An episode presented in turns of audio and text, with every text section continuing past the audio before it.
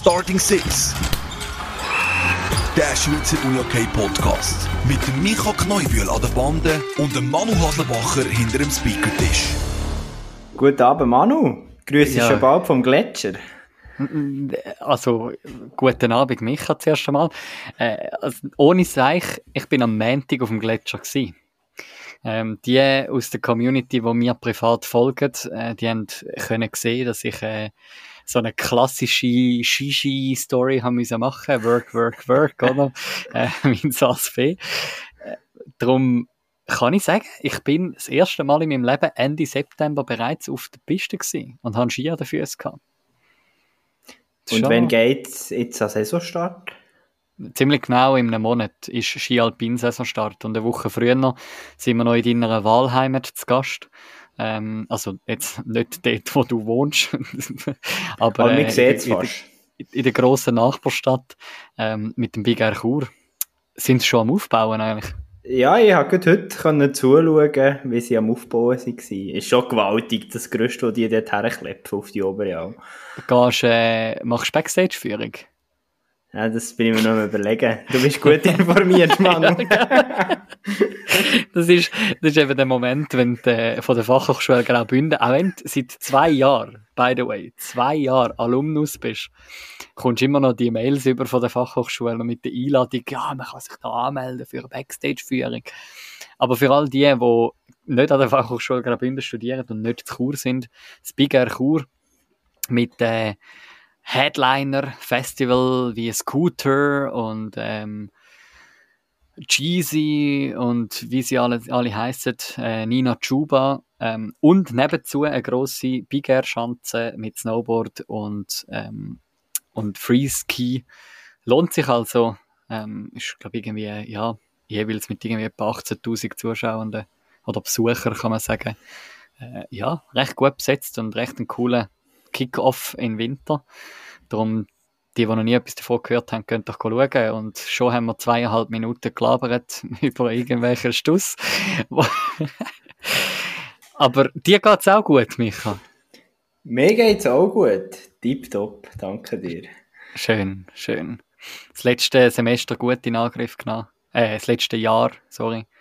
Das letzte Jahr souverän in Angriff genommen. Gebe da Gas an der FAGR. Das ist gut. Das ist gut. Die Jetzt ist einfach die Frage, wie wir den Rang langsam zum Uni-Okay finden. Ja, ich, ich habe eigentlich vorne, nachdem, oder bevor du den Start gemacht hast in die Folge, habe ich mir so gedacht, es ist irgendwie schon noch spannend, wenn du nicht jede Woche den, den Opener hörst in einer Saison. Weil, ja, es ist irgendwie, nachdem wir den über den Sommer doch ein paar Mal nicht gehört haben, ähm, ist cool. Ist cool. Es macht Spaß, mit dir zu podcasten. Hey, definitiv. Und ich muss sagen, für mich ist es irgendwo auch speziell. Irgendwo zweimal in der Woche denke ich fast den ganzen Tag nur im Uni-Okay-Kontext. Ja. Aber die Perspektive hat sich auch ein bisschen verändert und äh, denkt man nicht nur die, an die höchste Liga der Schweiz, sondern noch an ganz viele andere Sachen. Aber ja, darum freue ich mich jetzt mit dir da eine kleine Update-Runde zu machen. Aber sind jetzt die Vereine alle ausgerüstet? Also kann man sagen, ist da. Schon lang, Sind- Manu, schon lang. ich frage mich immer noch, ob du jetzt schon herausgefunden hast, welches Trikot sie in der letzten Folge hat gemeint. Nein, leider nicht. Kleiner Tipp, gehst mal auf swissunion.ch schauen, vielleicht schaffst du es noch im Verlauf von dieser Folge oder dann auf die nächste. Auf swissunihockey.ch schauen. Also. Aber ja, fangen wir doch einmal an mit, äh, mit da raussuchen. Ähm, raus- raussuchen, wow. Mit, mit Absprechen von den Resultaten, respektive was sich da da hat in den letzten zwei Wochen, ist ja speziell, oder? Ähm, es ist eigentlich wie eine Doppelrunde, die wir besprechen. Einfach über zwei Wochen verteilt. Und ich würde sagen, wir fangen mit den Frauen an, oder? Ist es das Frauentrikot? Nein, nein. Ah, okay. In dem Fall Also ist es den nicht. Frauen hat es auch interessante Trikots, aber die sind nicht, die sind mehr im Warm-up-Bereich angesehen. Ja, und es kann nicht das Auswärtstrikot sein von der Klote Dietliker Jets, weil das wäre pink. Also, pink ist zwar schön, aber es ist nicht Unihock. Das ist, genau, das ist der falsche Ausrüster. Ähm, um die Frauen aufzunehmen, das ist ich habe so zwei Sachen, wo, wo, wo mir hängen geblieben ist aus den letzten zwei Wochen. Und zuerst haben wir vorher im Pre-Gespräch ein bisschen diskutiert. Der Leader bei den Frauen ist ja schon fast schon ein kleines Phänomen, nicht? Ja, zuerst darf man sicher an dieser äh, Stelle erwähnen, ähm, ich finde es immer wieder spannend, wenn man auf die Tabelle geht, dass Swiss Uni Hockey ähm, irgendwie auch post-Corona nach Punktekoeffizient ähm, oder Punktequotient die Tabelle sortieren. Ähm, dass es keine Möglichkeit gibt, die irgendwie anders können zu sortieren, spielt jetzt in dem Moment eher durch das eine Rolle, dass natürlich äh, die Kloten Dietlicher Chats relativ hoch oben sind in der Tabelle. Ähm, du redest aber nicht von den Kloten-Dietlicher Chats, sondern du redest vom UHC Laupen. Äh, drei Spiele, drei Siege, gibt es Gesamttotal an Punkten von 9. Ähm, eine Goaldifferenz von plus 10. ich glaube, ein Andrea Wildermuth ist da, bringt schon irgendwie ihren Teil dazu bei. Definitiv. Man muss natürlich das Ganze ein kleines bisschen relativieren das Auftaktprogramm ist jetzt sicher eines der eher leichteren Sorten gewesen, mit den Givers und den Riders. Ähm, dann haben wir noch die Wizards gehabt. Die Wizards sicher der grösste Brocken. Denen trauen wir doch auch einiges zu diese Saison. Ähm, aber dennoch, für Lopen, glaube ich, schon mal sehr drei wertvolle Spiele. Und gerade aus Lopener Sicht nimmt man die natürlich extrem gerne mit, würde ich sagen. Ja, ich sage, ähm, grundsätzlich haben sie ein ähnliches Startings gehabt wie, wie genau die Wizards. Ähm, die Wizards sind am Anfang, ja, glaube gegen das Corps sogar mal noch im Führung gelegen, so, so viel es mir ist. Haben aber nachher, glaube ziemlich müssen abgeben. Ähm, und darum finde ich es spannend, dass du sagst, dass man denen etwas zutraut, die Saison. Ähm, aber ich glaube, es ist wie so, ja, die Laupenmarinnen, man kann sicher gespannt sein, wie sich das wird entwickeln im Lauf von, von dieser Saison, ähm, wenn ich schnell schaue. Ich bin gerade äh, am Kämpfen, sorry, mit, äh, mit, dem, mit dem Game Center. Äh, darum nicht ganz bei der Sache. Äh, ich meine, ja, jetzt geht es dann richtig los gegen das Corps am nächsten Wochenende und äh, da werden wir dann sicher am Schluss nochmal drauf zu sprechen kommen, mit der Red Ants und so weiter und so fort. Ähm, und Piranha Chur, also es ist, äh, ja, jetzt kommen dann die Spiele von der Wahrheit, aber ich finde es eigentlich noch spannend, dass sich der Trend, wo wir die letzten paar äh, Jahre, sage ich mal, schon ein bisschen begleitet haben von diesen Laubbaumerinnen, sich eigentlich weiterzieht am Anfang von dieser Saison, oder? Definitiv, aber es ist sicher nach wie vor, wie wir das immer gerne sagen, Anfang der Saison, es ist sehr schwierig jetzt da schon ja, irgendwelche Tendenzen ähm, abzuzeichnen. Was mir noch gut auffällt, wer natürlich auch Freude gehabt, dass man ihr Overtime gewinnt, haben wir über das nicht geredet, dass Givers Red geschlagen haben. Das fällt mir erst jetzt gut auf. Letztes Mal. Ähm. Das ist jetzt eine gute Frage. Doch, haben wir, glaube ich, schon drüber geschwätzt. Okay. Aber auch da, also, das Givers, das Givers äh, Punkte ist ja gleich auch sehr, sehr wichtig und äh, ja, mhm. sorgt nur dazu, dass die Liga noch ausgeglichener wird, oder? Doch, doch, wir haben schon über sie geschwätzt, weil ich habe nämlich ein Lob bekommen von internen Güffer-Spielerinnen, dass ich äh, den Namen richtig schön ausgesprochen habe. Ähm Darum, wir haben darüber geschwätzt, da mag ich mich daran erinnern. Aber ja, ich meine, und, und dann sind wir wieder bei dem Punktekoeffizient. Ich finde es ein bisschen trügerisch, wenn man die, die Tabellen ja. anschaut. An zweiter Stelle zu United, an dritter Kloten Dietlicher Chats. Ist ja schön und gut, dass man denen so viel Präsenz gibt auf dieser Tabelle. Ähm, sie haben sich ja doch beide mehr oder minder souverän ähm, und, und sehr spannend. Also dort habe ich sogar ins Penaltyschiessen reingeschaut von den Kloten Dietlicher Chats, wie sie sich schlussendlich für das Champions Cup Halbfinale qualifiziert haben. Ähm, sie haben ja ein bisschen extra Effort betrieben und darum haben Kloten die etlichen Chats auch erst ein Spiel auf dem Konto. Aber es ist dann gleich ein bisschen, ja, wieso sind jetzt die Dritten auf dieser Tabelle? Das habe ich auch so gedacht, ja. Ja, also es, es trügt, weil andere haben auch so viel gespielt wie Kloten die etlichen Chats, aber haben einfach halt, ja, vielleicht halt schon eine Niederlage eingefahren in den ähm, in der Saison. Ähm, aber ich glaube, ja, es ist, ist, schön, wie du es gesagt hast, dass die Laupermarinnen mal ein bisschen weit vorne grüßen, weil es bringt das ganze Päckchen von Kloten Dietliker, Chat, Scorpion, Emmental, Zollbrück, Piranha, Chur, Zug United ein bisschen durcheinander ähm, und, und bringt ein bisschen frischen Wind führen, oder? Definitiv. Dann würde ich sagen, dass wir ich würde echt gerne im Champions Cup anhängen, wo du schon ein bisschen angeteased hast, weil das ist so mein, mein zweites Highlight, das hängen geblieben ist aus diesen zwei Wochen.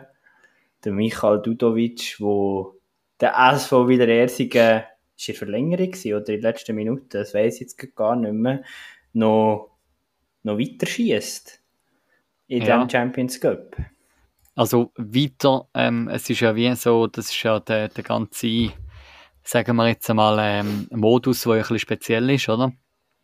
Ähm, also das Krasse ist ja, ähm, dass äh, fast, Swiss Union schreibt das auf ihrer Seite, fast 1000 Fans haben das vor Ort dürfen erleben ähm, und, und dann hat äh, der Max Walgren hat 52 Sekunden vor der Sirene zum 4 zu 3 getroffen ähm, und, und das ist ja wie, es spielt ja keine Rolle, das Tordifferenz spielt ja null Rolle. Wenn man das Hinspiel verliert und das Rückspiel jetzt im Halbfinale gewonnen hat, ähm, oder man hat umgekehrt gemacht, dann ist unentschieden, dann haben beide einen Sieg, dann geht es einfach in die Verlängerung. Und darum muss man ja auf den eigentlich sagen wir mal, das Momentum auf seiner Seite haben, wenn man im Halbfinal den zweiten Match äh, dann in, in die Dings geht. Und der Michael Dudovic hat dann schlussendlich in der Verlängerung, ähm, wie du es richtig gesagt hast, ähm, hat er da zum Sudden Death Sieg getroffen und ja, mit dem eigentlich Wieler weitergeschossen. Da bin ich jetzt schon noch dankbar, hast du mich aufgeklärt und vielleicht hast du noch ein paar andere Leute auch aufgeklärt. Das ist mir nämlich nicht bewusst mit dem Overtime-Modus. Nicht, Aber ja, spannende nicht. Regelung. Ja. Es ist, es ist eben, das ist das, äh, ich weiß nur, irgendjemand hat mir das, glaube ich, erzählt, glaube der Hardy, ähm, irgendwo, ähm, äh, hat irgendwie erwähnt, dass das Rückspiel zwischen Storvretta und Classic ist irgendwie recht absurd gewesen, weil irgendwie hat Klassik das Hinspiel gewonnen. Ah nein, Storetta hat das Hinspiel gewonnen, Klassik auswärts geführt, mega viel. Und dann hat Storetta noch den Ausgleich gemacht. Und dann ist die Verlängerung und dann ist Penalty schiessen, wie jetzt zum Beispiel bei den Klote Dietlicher Chats. Und schlussendlich, ähm, ja, ist es natürlich dann edel, wenn du kannst sagen, hey, mal, ähm, man ist weitergekommen. Und, und darum, äh, ja, kann man jetzt sagen, im Vergleich zu den anderen Nationen, Schweden hat ebenfalls drei Teams im Halbfinale. Sorry, ich habe es vorne falsch gesagt. Es war ja das Viertelfinale, gewesen, was sie ausgespielt haben. Haben jetzt drei, Spiel, äh, drei Teams im Halbfinale, zwei Männer und das Frauenteam. Finnland und Tschechien haben je Nummer eins. Und die Schweiz hat ebenfalls drei Teams mit den beiden Frauenteams plus ähm, SV Wieler Ersingen, weil ja, Florball Könitz da hat sich irgendwie so ein bisschen der Trend weitergezogen, um es ein bisschen hart auszudrücken, ähm, wie sie vielleicht auch in, in die Saison gestartet sind. Ähm, jetzt nicht mega erfolgreich. Genau. Ja. So ist es. Dann würde ich doch sagen, wir gehen noch zu den Herren in ja. die heimische Liga schauen, was jetzt so gelaufen ist. Voll. Ähm, ich bin jetzt gerade erstaunt, dass du das so schnell weiterziehst. Da. Ähm, aber bei den Stimmt. Frauen hat sich auch nicht mehr viel, nicht mehr so, nicht so spannend da. Also ich finde es mehr spannend, noch schnell zum Abrunden. Ähm, Scorpion Emmental Zollbrück, wo gegen Berner Oberland doch ziemlich deutlich gewinnt, ähm, mit dem 9 zu 1, was ja doch in der Vorbereitung relativ eng aufeinander sind. Ähm, aber sonst, ja, kann man eigentlich die, die Ergebnisse so nehmen wie man es erwartet hat, oder? Mit Zug United, wo noch gewinnt. Ähm, und die Scorpions, die zwei Siege holen in dieser Woche. Äh, Unihockey Berner Oberland gegen Piranha Chur, wo sehr ein umkämpfter Match ist, wo man glaube auch so hätte können erwarten, ähm, dass das sehr auf, auf, auf Messerschneide ist. Ja. Sehr wertvoll für Piranha. Ich glaube, ja. Äh, für das doch ich würde sagen, immer noch relativ junger Kader, wo Leistungsträgerinnen weggebrochen sind, wie wir letzte Folge intensiv diskutiert haben. Es ist, glaube mhm. wichtig, dass man dort mal von Punkten und Siegen. Voll. Aber ja, lass uns zu den Mannen überwechseln. Was fällt dir da auf? Jetzt hast du mich schon fast ein bisschen auf dem, äh, auf dem falschen Fuß verwünscht. Entschuldigung. Hast du das Highlight zum Teilen? ah, doch, ich habe ich ha ein Highlight. Ich habe ein Highlight. Vor allem, wenn man die letzte Saison als Vergleichssaison herzieht, ist ja eigentlich schon ähm, stark von Alligator Malanz, dass man Florball Könitz am 17. September können schlagen Ja, durchaus. Und auch die also, aktuelle Tabellenposition ist natürlich äh, ja, eine ganz andere Gefühlswelt bei den Alligatoren. Ja, und eben das ist das, was ich vorhin gesagt habe, oder? Ähm, Alligator Malanz, wo Zweiter ist. Auf der anderen Seite hast du ein Florwal Könitz, wo Neunter ist aktuell als amtierender Cup-Sieger und, und Vizemeister. Äh, ja, es ist irgendwie, sagen wir es so, äh, wir haben ja alle, glaube erwartet und gewusst oder gehofft vielleicht auch ein bisschen, ähm, dass, dass irgendwie bei, bei Malanz irgendwie ein 20er geht in dieser, dieser Sommerphase. Ähm, und man kann, glaube ich, sagen, dass die doch relativ äh, stark wieder da sind in dieser Saison und, und können mitspielen. Ähm, und wichtig sind dort eben auch die Siege, wo man kann einfahren gegen ein gegen ein Basel Regio zum Beispiel. Ähm, das, Absolut, hat auch, ja. das hat auch Vinti gezeigt, ähm, der HC Riechenberg, wo daheim sehr einen mühsamen Match mit 3 zu 2 für sich kann entscheiden ähm, wo, wo es hin und her war, ähm, wo, ja, mein Basel Regio ist, ist noch nie ein angenehmer Gegner gewesen und darum diesbezüglich doch, ähm, ja, da ein bisschen Paroli bieten und dann ein Alligator Malanz, wo auswärts doch ziemlich deutlich kann gewinnen ähm, ja, wiederum habe ich das Gefühl, zeichnet sich vorne schon ein bisschen ein, ein Titelfavorit ab.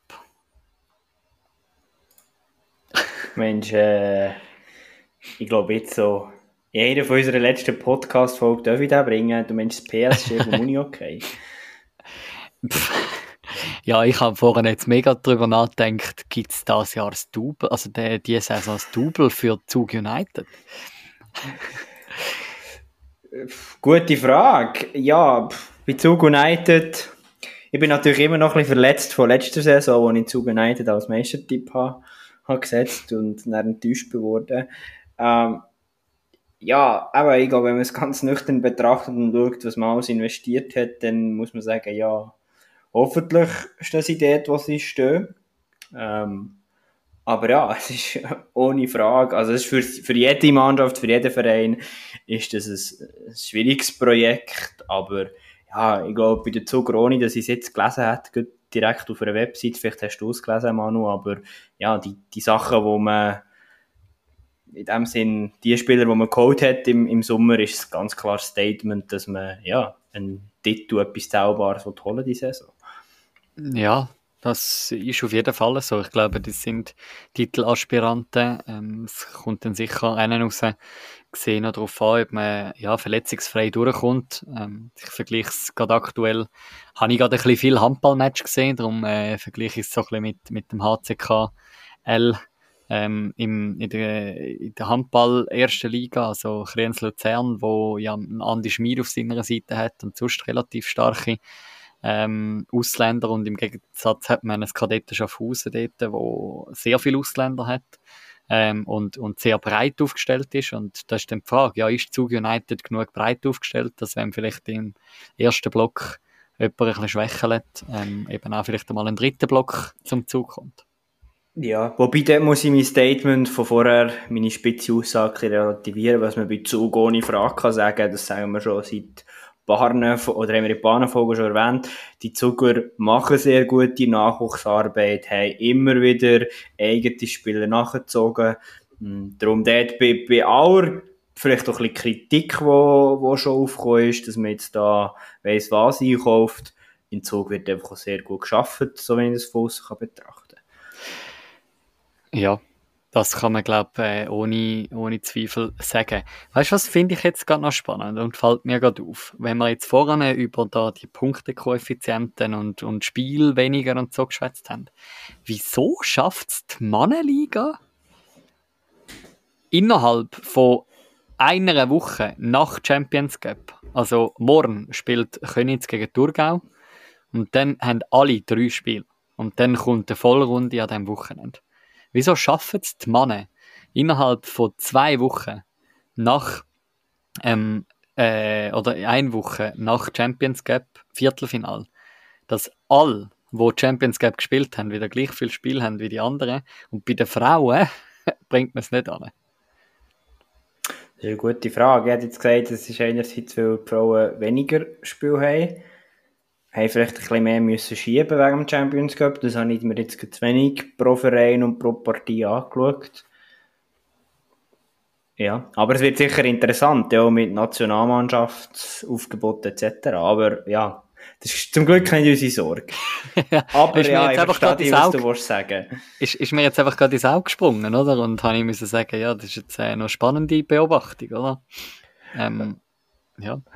Ja, was, zwei, zwei, drei Sachen sind mir jetzt gleich auch noch wichtig zu erwähnen. Also zum einen äh, Florbau Könitz, ja, die Saison ist noch jung und eben, die haben zwei Spiele gespielt, oder? Mhm, ja. Aber ehrlich, für ein Florbau Könitz die Ausbeute sehr, sehr gering. Und dann etwas, wo ich natürlich immer sehr genau drauf schaue und ja, der, beim SV, SV Wiederersing im Moment noch ein bisschen, immer ein bisschen Wechsel von den Gefühlen, so äh, zuerst gegen Tigers am Verlieren und dann einen wichtigen Sieg gegen GC Unihockey landen, ist ja schon noch, bin ich gespannt, wie sich das wird weiterentwickeln das ist es so, ja. Ich meine, sie haben doch auch sehr starke Spieler, ja. Also mit dem Max Wallgren, wo doch ein wichtiger Zuzug war jetzt über den Sommer, ähm, dass man ein, GC Unihockey kann schlagen ähm, ist sicher wertvoll.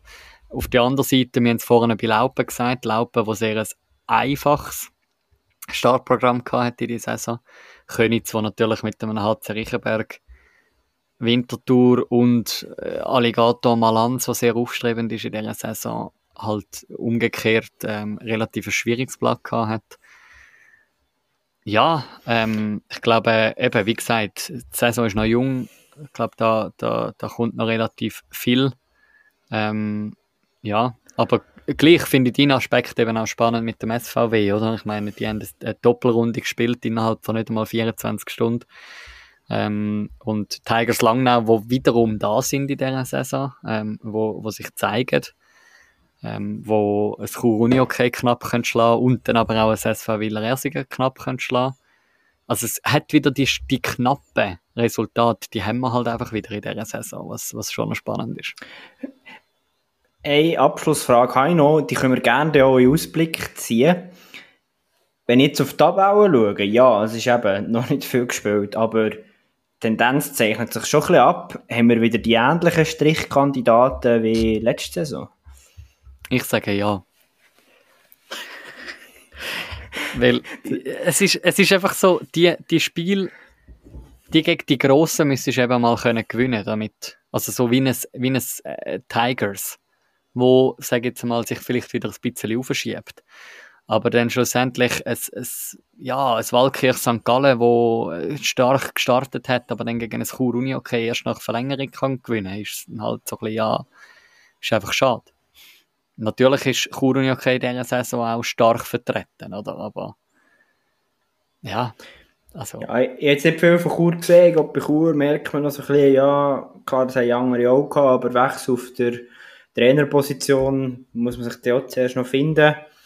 Aber ich habe schon manchmal gesagt, ich halte viel vom Theo und ich glaube, der kann dort den Change vorantreiben mit seiner Crew, aber es braucht halt einfach Zeit.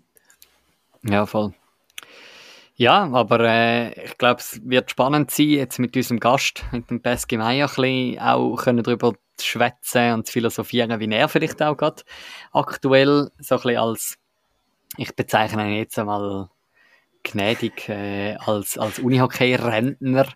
ähm, äh, ja, sind wir gespannt, wo er im Moment dran ist und wie er es vielleicht auch gerade verfolgt. Ähm, aber ja, wir werden sicher auch noch mehr zu hören bekommen ähm, von ja, unserer, kann man so fast sagen, Goalie-Legende ähm, im, im Schweizer Unihockey. Lassen wir ihn rein, Micha, würde ich sagen. Ich würde es meinen. Ja, und jetzt dürfen wir ihn da ähm, bei uns willkommen heißen. Schön bist du da. Ciao, Pascal. Hallo zusammen. Schön, dass ich da sein ja. Bin ja, gespannt, cool. was ja. auf mich zukommt. ja, mir auch. Ich habe dich vorhin sehr, ähm, ja, vielleicht ein bisschen ja, vorschnell als Uni-OK-Rentner beschrieben. Ähm, wie, wie fühlt, fühlt man sich so oder wie, ja, wie geht es dir aktuell? Es geht mir sehr gut, ja. Ich, es ist ja immer so, wenn man sich, man macht sich ja viel Gedanken, ist es der Zeitpunkt jetzt oder noch nicht oder äh, was auch immer. Ähm, oder man hat auch ein bisschen Schiss immer, zum sagen, wenn man dann das Gefühl hat, man vermisst es doch. Aber ich kann jetzt aktuell sagen, es ist eigentlich für mich der richtige Entscheid gewesen. Ich ähm, vermisse es nicht dahingehend, dass ich jetzt jeden Abend wieder wie im Training stehe und äh, Match am Wochenende spiele, sondern ich habe ganz neue Aufgaben gefunden, die mich heute so erfüllen. Aber ich merke natürlich gleich noch durchaus, dass ich ein Uniokreaner bin. Äh, auch wenn ich jetzt irgendwie joggen oder ich habe mir auch schon, also ich muss vielleicht so anfangen, ich habe eigentlich immer, wenn ich irgendwie am Spazieren bin oder bin joggen, dann bin ich irgendwie Spielszenen durchgegangen oder wenn ich mich verhalten oder meine Armposition möchte haben. Und ich habe mir jetzt doch auch schon das ein oder andere Mal müssen sagen, hm, die Armposition müsstest du jetzt wie nicht mehr üben, das Kapitel ist vorbei. also, so Rentner ja, aber so Uni-Okay-Nerd zu teilen immer noch. Aber hast du die Ausrüstung schon wieder mal angehabt, seit dem Karriereende in dem Sinn? Nein, die ist im Keller. Äh, die habe ich nicht mehr angehabt. Ich sollte mal noch ein bisschen äh, dort unten aufräumen. Aber ich habe sie nicht mehr angehabt. Ich, äh, wie gesagt, ich habe ja dann auch am Schluss gar nicht mehr spielen mit meinem Knie. Ja. Ja. Äh, ich will mich jetzt, glaube ich, auch noch nicht unbedingt, unbedingt getrauen, um wieder zu knündeln. Wir haben äh, vorher, wie wir das ja eigentlich immer machen bei unseren, unseren Folgen, ähm, die letzten Runden analysiert. Ähm, was mir jetzt gerade so spontan in den Sinn kommt, äh, verfolgst du aktiv noch ein Wochenende ähm, in der Halle vielleicht oder sonst irgendwie? Schaust du Livestreams oder ist das auch eher so ein eben, du sagst, Uni okay Nerd äh, hast du noch nicht unbedingt abgeleitet, aber bist, bist du noch voll näher dabei oder ist das wie so ein bisschen, wenn es irgendwie gerade einem auf, auf Insta oder wo immer begegnet, dann, dann schaut man rein und sonst ist es ein bisschen weiter weg? Nein, es ist schon so, dass ich es verfolge. Also ich schaue am Samstagabend und am Sonntagabend rein, wie die Resultate sind, wer, wie, wo, was. Das schaue ich. Ich schaue auch nicht alle Highlights, aber ich schaue gewisse Highlights. Ich bin jetzt aber noch nie in der Halle gewesen haben wir das aber eigentlich vorgenommen, um diesen Sonntag äh, zu machen. Äh, geht sich Königs nach einer guten Affische, um doch das erste Spiel mal zu schauen. ist jetzt eine gemeine Frage von meiner Seite, weil du unser äh, Roundup noch nicht gehört hast oder nicht gehört hast. Was, was ist so hängen geblieben jetzt nach dem ersten Spiel, wenn du die Resultate so anschaust? Äh, ja, also ich glaube, Zug ähm, auf dem Papier gut und haben es jetzt auch auf den Platz können bringen. Ähm, dann weiß ich aber, dass Vinti so eine Prozessmannschaft ist, also dass das auch jetzt noch nicht gerade optimal muss stimmen. Ähm, dort schafft man hin, dass es dann ab dem Februar oder Januar, Februar muss gut sein. Darum, äh, ja, dass, dass schlussendlich 10 5 oder was immer war, äh, nicht mhm. zu hoch mhm. einschätzen. Ähm, dann ja, es ist schwierig, was jetzt da bei Königs genau so ein bisschen abgelaufen ist. Ähm, ist jetzt vielleicht einfach auch ein bisschen doof gelaufen oder was auch immer. Aber sicher ein Ausrufezeichen für Positives von, von der Tiger gewesen letztes Wochenende. Äh, ja, es gibt, äh, es ist spannend. Es ist äh, mega spannend. Es, es ist mega schwierig. Ich, ich müsste mal noch reinlassen. Ich weiß gar nicht, was ihr gesagt habt, aber ich könnte jetzt nicht sagen. Ich habe zumindest anfangs so das Gefühl gehabt, wer vielleicht Erster wird, aber von Platz zwei bis sechs hätte ich jetzt keine Ahnung. Mhm. Und ist ja dann noch die andere Angelegenheit, oder? Letzte Woche, äh, oder letzte Woche, letzte Folge haben wir mit der Corinne Rütti mal drüber geschwätzt und sie sagt, am liebsten würde ich sofort mit den Playoffs starten. Ähm, eben, wenn jetzt du sagst, ja, du, du hättest können sagen, wer das Erste wird, aber wer vielleicht nicht zwei bis sechs. Schlussendlich sind ja dann Playoffs und du hast genug Playoffs gespielt in deiner Karriere, ja dann auch wieder fangst du eigentlich wieder bei Null an und es ist wie äh, eigentlich grundsätzlich egal. Jetzt gerade vor allem wenn wir eine Saison haben, wie wir sie letztes, letztes Jahr hatten, beispielsweise, wo der Achte gegen den Erste jetzt nicht einfach gerade kann durchlaufen Ich glaube auch, und ich glaube, es kommt auch nicht darauf an, wer nach der Regular Season jetzt der Erste ist. Ich glaube, seit vor allem letztes Jahr sind die Mannschaften so nah zusammengerückt, dass das nicht unbedingt etwas bringt. Ich glaube, Vereinsführung hat Freude, weil sie äh, auch in einem Halbfinale ein mögliches Siebtspiel daheim haben, wo finanziell mhm. lukrativ äh, kann sein oder wird sein. Aber sonst kommt das, glaube ich, äh, aktuell so, wie die Schweizer Liga ausgeglichen ist, wie nicht mehr so darauf an. Ähm, ich hätte jetzt aber dort heute oder Anfangs Saison gesagt, Wieler ist wie so ein bisschen am breitesten aufgestellt und von der Qualität her, wo sie jetzt vor allem Anfangs Saison einen Vorteil haben, wo hinten raus wahrscheinlich, äh, wenn ich jetzt Prognose gemacht hätte, wahrscheinlich der Platz 1 raus schaut, oder? Mhm. Aber äh, bringt in den Playoffs gar nichts. Mhm. Ich habe das genug oft auch mit GC erlebt, am ersten sind und dann hat es gleich nicht ganz gelangen. Aber. Ja, das ist ja jahrelang, hat man so ein bisschen das Gefühl gehabt, ja, GC hat irgendwie schon lange keinen Titel mehr geholt, oder? Und, und irgendwie äh, ein, ein um die andere Quali dominiert schon fast ähm, nach Belieben und nachher schlussendlich ist irgendwo spätestens im Halbfinale Endstation gewesen. Ähm, ja, ich glaube, wir werden nachher dann sicher auch noch ein bisschen auf deine Karriere zurückschauen.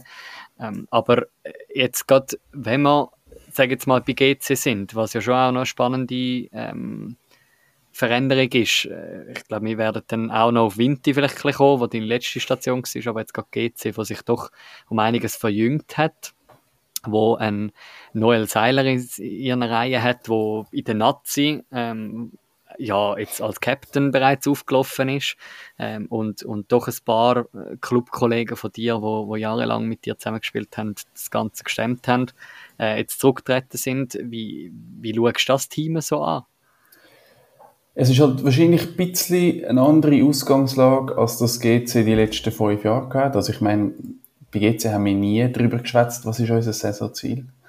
Es ist wie einfach klar Ich weiß jetzt nicht, ob sie das das Jahr gemacht haben oder nicht, aber natürlich durch die Verjüngung und vor allem durch die Abgänge von arrivierten Spielen, die sie haben, wird vielleicht auch jetzt in der Regular Season ein bisschen das Ziel ein anderes sein, aber ähm, es ist auch eine spannende Herausforderung. Also ich glaube, irgendwann muss ja eh der Schritt gehen oder hätte müssen passieren. Jetzt ist es vielleicht ein bisschen unglücklich, dass es gerade so viel aufs Mal sind oder wie auch immer, aber ähm, gerade mit einem neuen Coach ist das eigentlich eine mega coole Herausforderung. Und sie können, ich glaube auch, aus meiner Sicht ohne Druck in die Saison reingehen und schauen, wohin das es langt, oder?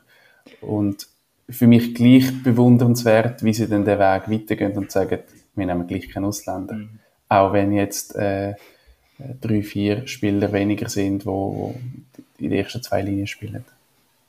Ja, ich finde auch spannend, das, was du ansprichst. Eben aus Trainerperspektive kann das ja eine riesige Chance sein. Oder musst du dir jetzt nicht zuerst noch überlegen, wie, wie stoßt jetzt hier die neue Revolution an, sage ich jetzt mal, sondern du kannst wirklich mit, mit einem eher neueren Kader, jüngeren Kader auch deine Ideen reinbringen und ja, Neues entwickeln sehe ich genau gleich, oder? Und ich, also es kommt ein darauf an, was für ein Trainertyp du bist. Jetzt, ich kenne den Berlingen auch als, als Spieler oder als Assistenzcoach oder äh, auch sonst, ähm, als guter Freund. Und ich glaube, er ist schon der Typ, wo, wo auch eigene Ideen hat und jetzt nicht einfach eins zu eins das übernimmt, so wie es vorher war. Und dann ist das natürlich die Ausgangslage, die er jetzt hat, glaube äh, sehr gut, um das versuchen, äh, in die Mannschaft hineinzubringen und dann muss es die Mannschaft auch entsprechend umsetzen.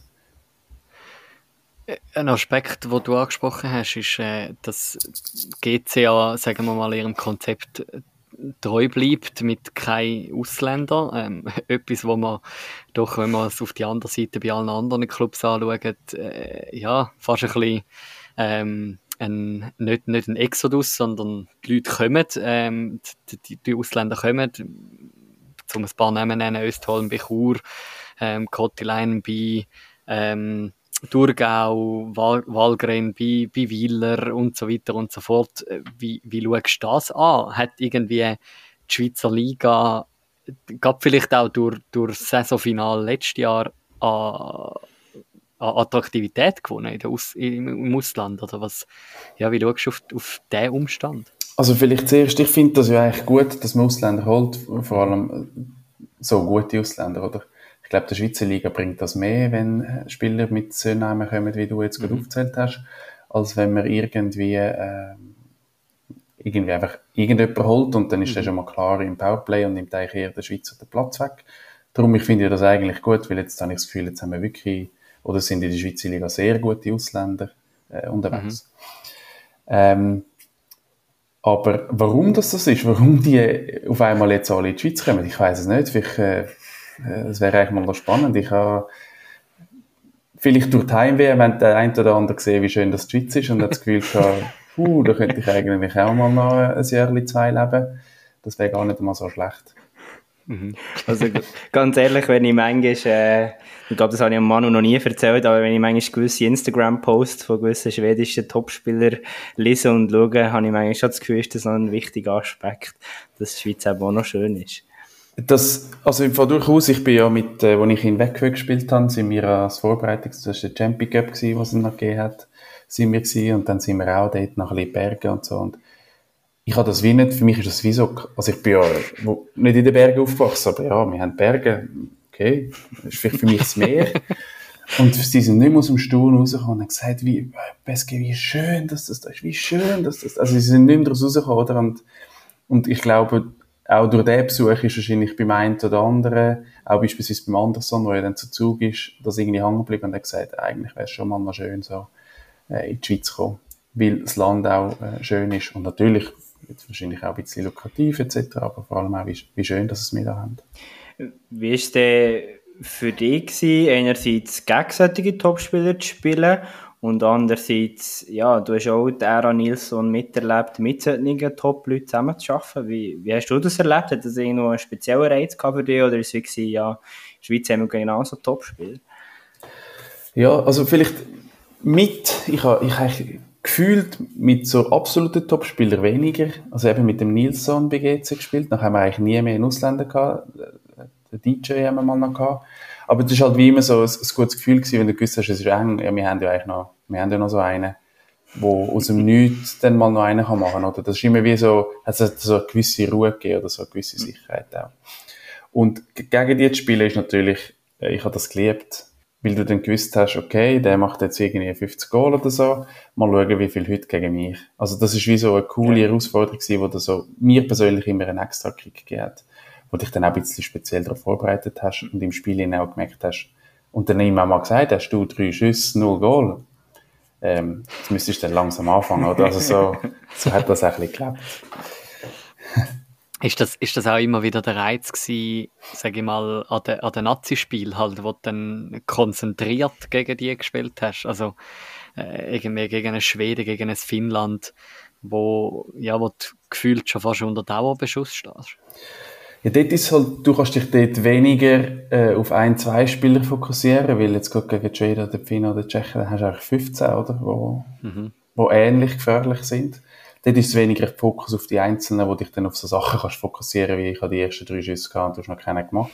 Aber halt die, die Herausforderung zum, zum sagen gegen die 15. Aber, also für mich immer durchaus der Reiz ist mehr gewesen, zum, für die Schweiz zu spielen. Das ist, äh, hm. Viel mehr das, wo, wo schön war und einem hängen geblieben ist, als, ähm, da hat man sich weniger auf den Gegner konzentriert, weil sonst, ich glaube, das wäre auch nicht gut, wenn du dann anfängst und anfängst aufzuzählen, wie die alle heißen und was die alles können und wie viel mhm. Rekord oder, oder Punkte gemacht haben, dann läuft es wahrscheinlich eher hinten raus. Mhm. Ich würde doch vorschlagen, Manu, außer du hast noch eine aktuelle Frage, dass was? wir langsam ein bisschen Richtung Karriere gehen, oder? Ja, unbedingt. Habe ich auch wollen. Was, was dort so eine klassische Goalie-Einstiegsfrage ist, ja, wie bist du Goalie geworden? Was ist so, da gibt es immer spannende Geschichten, finde ich. Meine ist äh, komisch. Wir haben, äh, ich, ich habe bei den Jets angefangen. Viele haben immer das Gefühl, ich habe bei Bülach angefangen, weil ich dort dann mal ein Jahr Nazi bin, aber ich habe bei den Jets angefangen. Und bei den Junioren war es so gewesen, dass, dass man nur einen Goalie hat und ich habe dann gesagt, ja, ich gehe mal, aber ich will so das Gefühl gehabt, die Goalie-Ausrüstung, die sieht so schön gross und bequem aus. Was sie unter dem Strich überhaupt nicht ist, weil du hast dich nie schöner, wo immer wieder verrutscht und so weiter und so fort. Aber ich habe so das Gefühl, das sieht eigentlich mega bequem aus und gross und cool.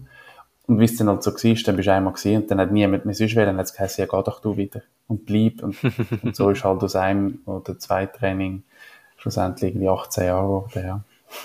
die, die, die bequeme Goalie-Ausrüstung, die mich jetzt gerade an eine, an eine Side-Story erinnert, an der, der Heim-WM letzten November mit dem tiefen Bund, he, da muss man aufpassen.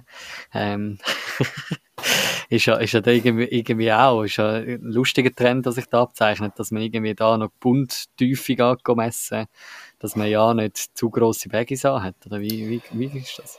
Ja, ich habe das lustig gefunden. Ich, wenn ich mich richtig erinnere, ist es schon bei den WMs vorher immer so ein bisschen von den äh, schwedischen Medien so ein bisschen, irgendwie so ein bisschen gegen uns oder ja, gegen mich oder was auch immer geschossen wurde, ist ja gleich. Und sie haben ja das eigentlich auch aufgebracht, von wegen, schaut mal, wie tief unten das ist. Also ich kann versichern, es sind Standard Blindsafe-Hosen, wie jeder Blindsafe-Goalie das hat. Mein, ich habe einfach, was ich nicht gerne habe, ist die Hose beim Bauchnabel oben zuzumachen. Ja. Das heisst, ich habe es halt auf der Hüfte unten, wirklich weit unten. Dafür, wenn du halt rennst, musst du sie halt ein bisschen aufziehen. Ja. Aber das ist nicht einmal, also es ist einfach, das andere fühlt sich für mich mega komisch an, weil wenn du dich dann so bückst, dann drückst du so im Bauch. Und, äh, ja. Aber es hat natürlich auch einen Vorteil, also der Bund unten ist weiter mhm. zu, das ist ja so. Aber ich meine, es ist eben, da sind wir wieder zurück bei der bequemen Ausrüstung. Du musst einfach wissen, wie du sie musst anlegen musst, dann ist sie nämlich bequem. ja, und also das wäre jetzt mal noch spannend, wenn wir den Blindsafe oder, oder Sportagon, wo lange auch mein Ausrüster war, fragen. Oder es ist nicht immer ganz einfach mit mir.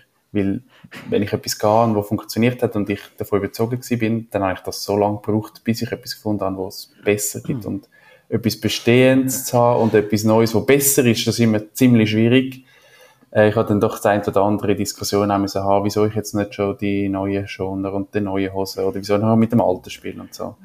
Ähm, bis sie es dann irgendwie gemerkt haben, es ist nicht ganz so einfach mit mir und dann doch einfach. Wenn hätte das angefangen, eben so auch in den ersten Jahren, es bestätigt voll mein Bild, das ich von dir von hatte. Der Pascal Meyer, ein extrem akribischer Schaffer, der das Beste rausholen will. Wann hat das so in der Juniorenzeit angefangen? Also mit, mit der Rüstung eigentlich würde ich sagen spät. Also vielleicht dort noch, Klammer auf, ich habe, als ich in Schweden war, bin irgendwann in der Saison meinen ersten Brustpanzer überhaupt verwendet. Ich habe vorher ohne Brustpanzer gespielt. Ähm, das Klammer zu, oder? Aber, aber sonst natürlich so akribische Arbeiten mit und mir immer überlegt, was bringt mir das und was bringt mir das nicht und was machen andere und so. Das hat relativ früh angefangen. Ähm, darum, ich sage auch immer, wenn ich in so Juniorentrainings gehe und Goalies mich fragen, ähm, geht so viel Spiel schauen, wie ihr könnt. Ich glaube, jeder Goalie, und ich habe das auch, also wenn ich jetzt irgendwie das Erstligaspiel schaue, dann fokussiere ich mich ja automatisch auf Goalies. Und ich habe immer das Gefühl gehabt, wieso macht, also ich habe mich eigentlich immer hinterfragt, wieso macht er das? Weil ich immer mit der Haltung gewesen, irgendetwas machen die besser als ich und ich will verstehen, was das ist und wieso die das machen und ob das für mich funktioniert. Ähm, darum wahrscheinlich auch noch heute so ein bisschen äh, das Hirngespenst, dass wenn ich gehe joggen oder gehe laufen, immer noch irgendwelche Bewegungsabläufe versuche zu imitieren, was gar nicht bräuchte. Mhm. Äh, du, hast, du hast vorhin das Ganze erwähnt, oder? Nach der Juniorenzeit, wo du dann geschwind mal einen Abstecher gemacht hast zu Bülach Floorball ähm, in, in die NLB, nachher zu, zu Winti zurück bist ähm, und, und dann eigentlich dort als, als Nummer 1 Goalie gesetzt gewesen bist. Was, was ist dort dann auch, sag jetzt mal, ich meine, jetzt, wenn wir von einer NLB schwätzen, äh, dann, dann sehen wir, dann haben wir irgendwie Teams, wo, wo doch recht gut auch mitheben mit der NLA. Ich nehme an, das ist hier vor, ja, doch jetzt über zehn Jahren, ähm, oder vor, ja, doch vor über zehn Jahren ein bisschen noch eine andere Angelegenheit gewesen, kann man das sagen? Ähm, in der Saison, wo ich war, sind dann die Jets gerade aufgestiegen in National. Die haben das dann geschafft. Für mich ist viel wichtiger gewesen, zum äh, natürlich viel spielen. Das hätte ich auch bei Vinti 21 wahrscheinlich gemacht. Ähm, aber so der, der Switch zwischen Junioren und Mannen und okay. Ich habe das, habe den, den Schritt machen. Also ich habe mir das mhm. so wie vorgestellt oder für mich auch geplant, dass das dass der Schritt muss passieren. Es gibt ganz viele Sachen, wo nicht einmal aufs, aufs Unihockey spezifisch bezogen ist, aber wie du dich gehst und es gibt einfach, gibt es einen Unterschied zwischen Junior und. Mann Unihockey. Zumindest dazu mal. Ich glaube jetzt heute auch noch, aber dazu habe ich das Glück gehabt. Und das war für mich die Chance gewesen, um, um das ganz neu mit anders zu machen. Und ich habe schon von Anfang an spielen. Jetzt ist die, Situation, die, die Saison mit Bülach nicht ganz so einfach gewesen. Wir sind teilweise dann neu in 13 Spiele gewesen und nur ein Goalie. Also ich habe ganz viel dort gelernt, dass dass ich habe dann dort gelernt zu schätzen, dass man ein Duo ist und nicht mhm. möglichst hoffen, der andere ist möglichst schlecht, dass ich möglichst viel kann spielen kann, sondern wie wichtig ein zweiter Goal ist und wie wichtig das ein, ein guter zweiter Goal ist. Ähm, das hat mir vor allem mega viel gebracht. Vielleicht immer für Sorry, Michael, ich greife noch schön vor. Ähm, Gerade vielleicht auch für die Jungen ähm, da außen oder für die, die wo, wo ein bisschen fern sind vom Goalitum. Wieso ist denn das wichtig, einen guten zweiten Goalie zu haben? Oder man sieht vielfach, dass ein Goalie rausgeht und noch geschwind abklatscht oder so, auch gerade nach einem Goal ähm, etc., dass man wie eine Bezugsperson hat. Wieso ist das wichtig? Also einerseits, ich glaube, wenn man weiß, dass der andere gut ist, ähm, geht man anders ins Training, weil du weißt, du musst eigentlich, du willst ja, du willst ja gleich, wenn ein Spielteil ist, willst du besser sein, oder wenn es irgendwie eine Challenge gibt, willst du besser sein, oder? Wenn du eh weißt, du, ich muss mich gar nicht groß anstrengen, wir werden das auch so wahrscheinlich gewinnen, dann hat das auf die lange Dauer hat das gewisse Auswirkungen, oder? Und andererseits ist auch, wenn du einen guten zweiten Goalie hast, es, es kann immer sein, dass mal ein Wochenende ausfallst, oder, oder zwei Wochen, oder was auch immer, dann hat mir das auch immer geholfen, zu sagen, also komme ich nicht mehr die Zeit. Ich, ich erhole mich das Wochenende. Dafür bin ich nachher wieder ready und ich muss mir nicht groß Angst machen und nicht irgendwie etwas jetzt gleich spielen und dann wird es noch schlimmer oder was auch immer. Und ähm, wenn du eine gute Kommunikation pflegst, das habe ich nachher auch immer versucht, dass, dass wir eigentlich miteinander, natürlich auf dem Spielfeld gegeneinander, was auch immer, ähm, dann kann man aber auch, glaube mega viel voneinander profitieren. Wenn der andere mal irgendwie, weil typischerweise heute leider Coaches verstehen teilweise gleich nicht so viel vom Goalie-Spiel, oder? Sie sind froh, wenn du Ball hebst. Du hast sonst auch niemanden. Der Fokus ist zu 98% auf den Spieler. Ja, es ist halt so. Dann ist wie dein Goalie-Kollege der Einzige, wo man noch vielleicht eine kritische Frage kann stellen und sagen, du, also, bei der, ja, stimmt, ja, ist eigentlich recht. Wie würdest denn du machen? Also, du bist wie so das Duo, wo miteinander ein bisschen arbeiten kann, um schauen, dass er besser wird ist jetzt vielleicht noch, ich gehe weiter, der Mann und ich denken gleich, ich die gleiche Frage stellen. ich tue noch eine erweiterte in diesem Exkurs stellen. Im Eishockey kennen wir ja, das würde ich sagen, relativ stark, dass erfolgreich mit Goalie-Trainer zusammengearbeitet wird. Wie siehst du das in Perspektive aufs Unihockey? Unbedingt. Es gibt einfach zu wenig.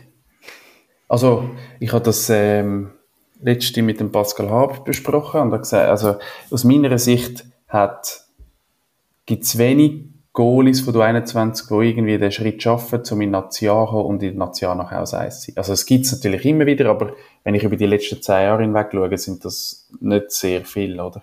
Jetzt ist die Frage, wieso? Ich glaube, aus meiner Sicht eben Juniorenstufe und Herrenstufe und dann von der 21 in die National ist einfach ein grosser Schritt. Irgendwie fehlt dort vielleicht das Förderpaket oder was auch immer äh, oder dass man die bei der Hand nimmt. Und wenn die Goalie irgendwo in der Nation verstreut sind, es geschafft haben, dann sind das viele Königser Goalies. Ich glaube, die haben das Glück, dass sie den Tut haben. Oder, äh, ich, ich, kenne, ich bin weit weg von Königs. Ich, ich hänge jetzt also am Tut auf, vielleicht habe ich zwei, drei Unrecht, vielleicht gibt es noch zwei, drei weitere, die, die dort helfen. Ähm, aber die haben das irgendwie geschafft und haben dann halt, die Goalies haben dann halt auch wie müssen gehen und haben sich irgendwo können bei Vasa und, und so weiter und jetzt bei Malanz etc. festsetzen und zum Eis aufschaffen. Ähm, Wieler hat das geschafft, aber dort glaube ich eher, weil dann ab und zu immer wieder mal ein Goalie gegangen ist. Ähm, aber ich glaube einfach, es gibt zu wenig Goalie-Trainer in der Schweiz. Mhm. Einer, wo, wo mir immer wieder irgendwie gefühlt bei jedem Match, den ich irgendwie wieder schaue, begegnet ist ein Jakob Lieske, ähm, wo du doch auch, glaube so viel ist ja bei der Mannen-Nazi auch das Privileg gehabt hast, vielleicht auch zu früheren Zeiten noch beim HCR, kann das sein? Ja. Ist er, ist er dort auch dein Goalie-Trainer gewesen? Ich meine, das ist auch so ein, so, also, ich glaube, der wird, der wird kaum mal aufhören von sich aus, weil jetzt ist er wieder bei den Jets irgendwie als, als äh, Goalie-Trainer tätig. Also, eben, das, zeigt für mich eigentlich genau das, was du beschrieben hast, oder? Dass, dass so Goalie-Trainer wir leider viel zu wenig haben, aber eigentlich mega wichtig sind. Unbedingt. Und also ich habe, als ich dort den Schritt in National machen konnte, ist der Jacki auch dort gewesen, oder? Also für mich ist er mega wichtig. Ich glaube auch für den, für den Eder ist er mega wichtig gewesen, wo der Eder zum HCR gegangen ist. Ähm, aber eben, es müsste mehr Jackis geben. Mhm. Er, ähm, und, und auch wenn es nur dort war und er gesagt hat, du, PSG. Also, warum, oder? nicht einmal irgendwie negativ behaftet und dann sagst du, ja, eigentlich, ja, stimmt, eigentlich hast du schon recht, oder?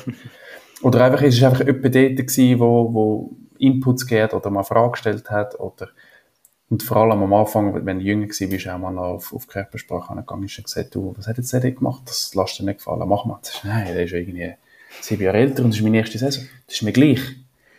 Jetzt sagst du, das geht nicht, oder? Ja. Nein, nein, doch. Oder? Und dann, äh, es, geht, es geht auch so ein bisschen um den Respekt verschaffen und, und wir hocken nicht nur innen rein, weil es einen braucht, oder? Dort ist der Jacke sehr wertvoll. Hm. Mega, mega spannend. Wenn wir dort in die Zeit wieder zurück reintauchen nach dem Exkurs, was sind dort so für, für Highlights, wo die magst daran erinnern in dieser ersten NLA-Zeit? In der ersten NLA, also im ersten Jahr, ähm, ja, oder einfach eben in der ersten Phase, gerade beim HCR, oder? Ist natürlich schön, es ist, es ist wirklich auch dort ein Prozess gewesen. Ich glaube, der HCR hat dort, äh, ist ein Jahr, dort, wo ich zu Bülach gegangen bin, ist der HCR im Finale gegen Wieler. Und dann haben viele Spieler aufgehört. Dann hat man die Mannschaft verjüngt und dann, äh, natürlich hat man nicht mehr so weit vorne können mitspielen aber in diesen drei Jahren haben wir es dann dort geschafft, um uns immer weiter zu verbessern, von ersten Jahr Playouts zu äh, Playoffs, siebten Spiel gegen Tigers raus, zu Halbfinale nachher, wo wir Wieler rausgekriegt haben, das war eigentlich ein mega schöner Prozess gewesen. Und, und mit vielen Jungen, wo ich schon irgendwie du 21 zusammen gespielt habe, äh, das war mega intensiv und eine schöne Zeit gewesen. Und es ist wie immer nur auf, auf, auf, auf, auf gegangen, oder? Ähm, das ist natürlich schön gewesen. Und, und natürlich auch, dass es für mich so schnell auf Anfang an geklappt hat, zum Nummer eins zu sein in einer Nationalmannschaft. Äh, das, haben, äh, das Glück haben auch nicht viele. Ich habe natürlich dort auch das Glück gehabt, dass Nummer eins aufgehört hat und dass man auf mich gesetzt hat. Äh, das, war eine mega schöne Zeit gewesen, darum, äh, von dem hat man auch lange noch zehrt. Also ich mag mich da erinnern, oder, wo wir Wieler im Viertelfinale rausgehört haben.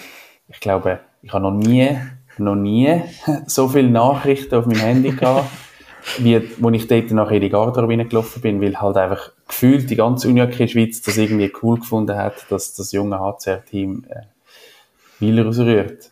Und wahrscheinlich auch alle anderen Mannschaften, die dabei waren, die dann nämlich die Chance gewittert haben zum Meisterrechten.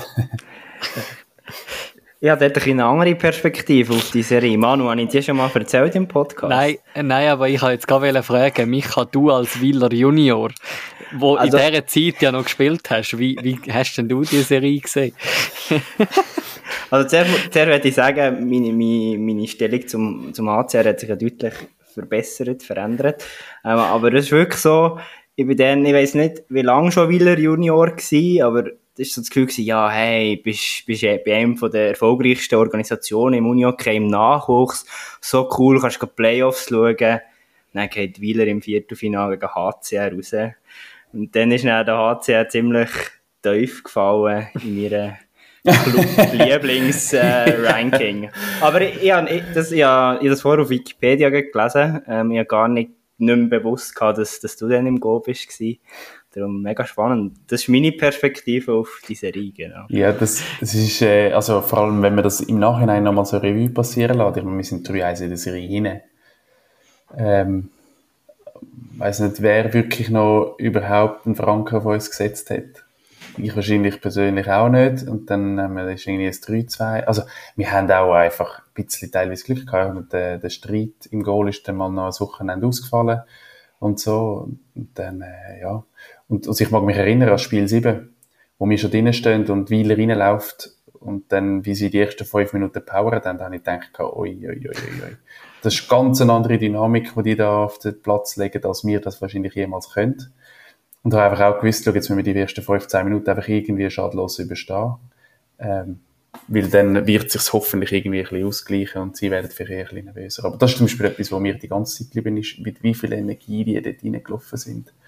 Das war schon eindrücklich. Gewesen. Ist vielleicht sehr eine spezifische Frage, aber wie fest hast du da noch irgendwie bewusste Erinnerungen an Goalie-Spielsituationen? Hat man das oder hat man das gar nicht? Ich, ich habe das, also an die ganze Serie gibt es immer wieder so zwei, drei Bilder, die ich eigentlich noch habe. Äh, beispielsweise der Berlinger hat zwischen den Beinen mal versucht, so ein Löppli zu machen. Äh, es gibt irgendwo sogar noch ein Foto. Das habe ich, das habe ich zum Beispiel noch so vor mir, wo ich dachte, freche Hagel, oder? Aber sicher nicht mit mir. ich irgendwie als 20-Jähriger. Ähm, das ist etwas, was ich noch in Erinnerung habe. Und äh, ich glaube, der Matto hat auch kurz vor Schluss im Spiel siebenmal am Penalty oder so gehabt. Mhm. Äh, aber ja, es gibt sonst, es ist, äh, ist vieles, dann, was danach abgelaufen ist. Mhm. Ja, ich finde find Micha seinen Hinweis vorhin noch spannend, dass du auf Wikipedia nachgelesen hast. Ich meine, wenn man, wenn man Uni-OK-Spieler geht, googelt, dann steht meistens steht irgendwie, es sagen irgendwie Poolspieler oder so, oder Poolbillard. Ähm, Pascal Meyer steht, ist Uni-OK an und steht ja dann wirklich auch so, war er maßgeblich daran beteiligt, dass man in der Saison 2012-13 den Serienmeister SV Willer Ersigen in den Playoff-Viertelfinals eliminierte.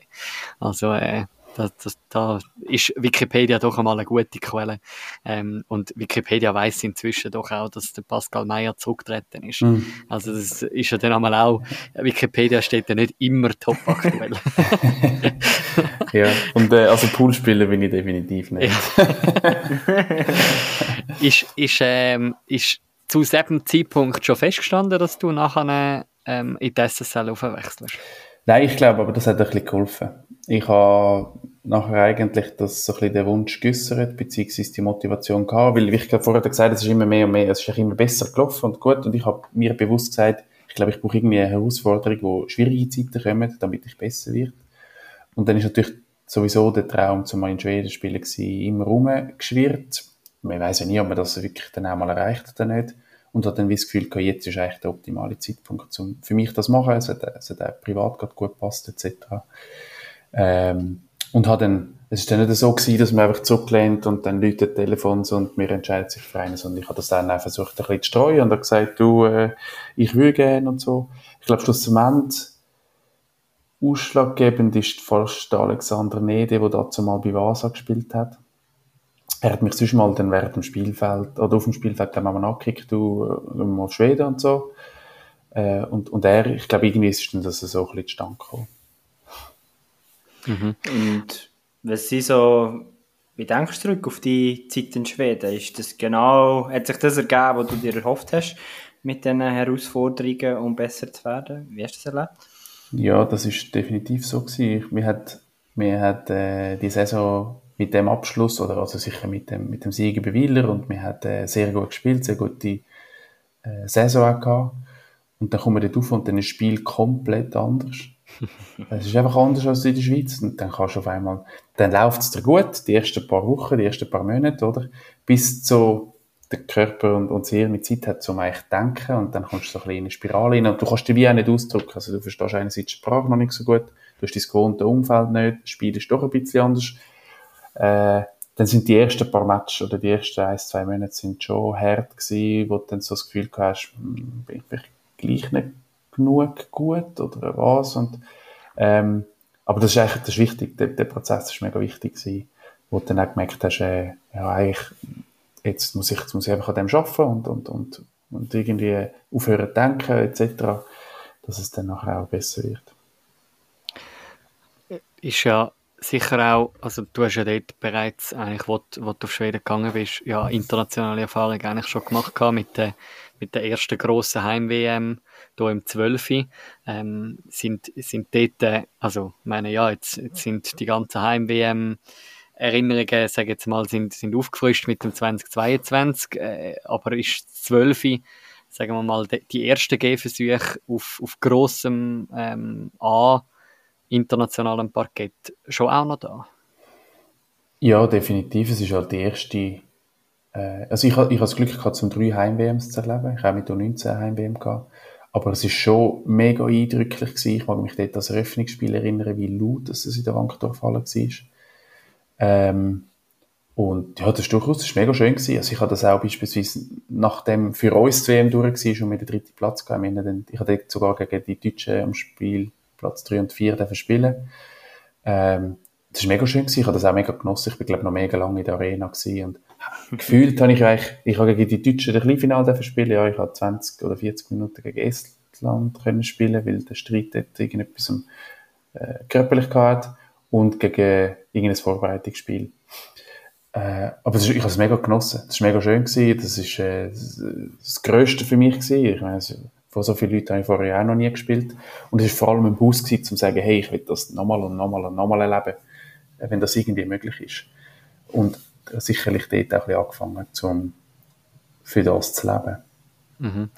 Und nachher eben, wenn, wie du sagst, nachher in, in Schweden oben ist ja wahrscheinlich eben, du, du sagst, Spiel ist es anders, aber wahrscheinlich auch mit den Fans äh, und, und, und dem ganzen äh, Lifestyle, der dort oben gelebt wird, zu Unihockey.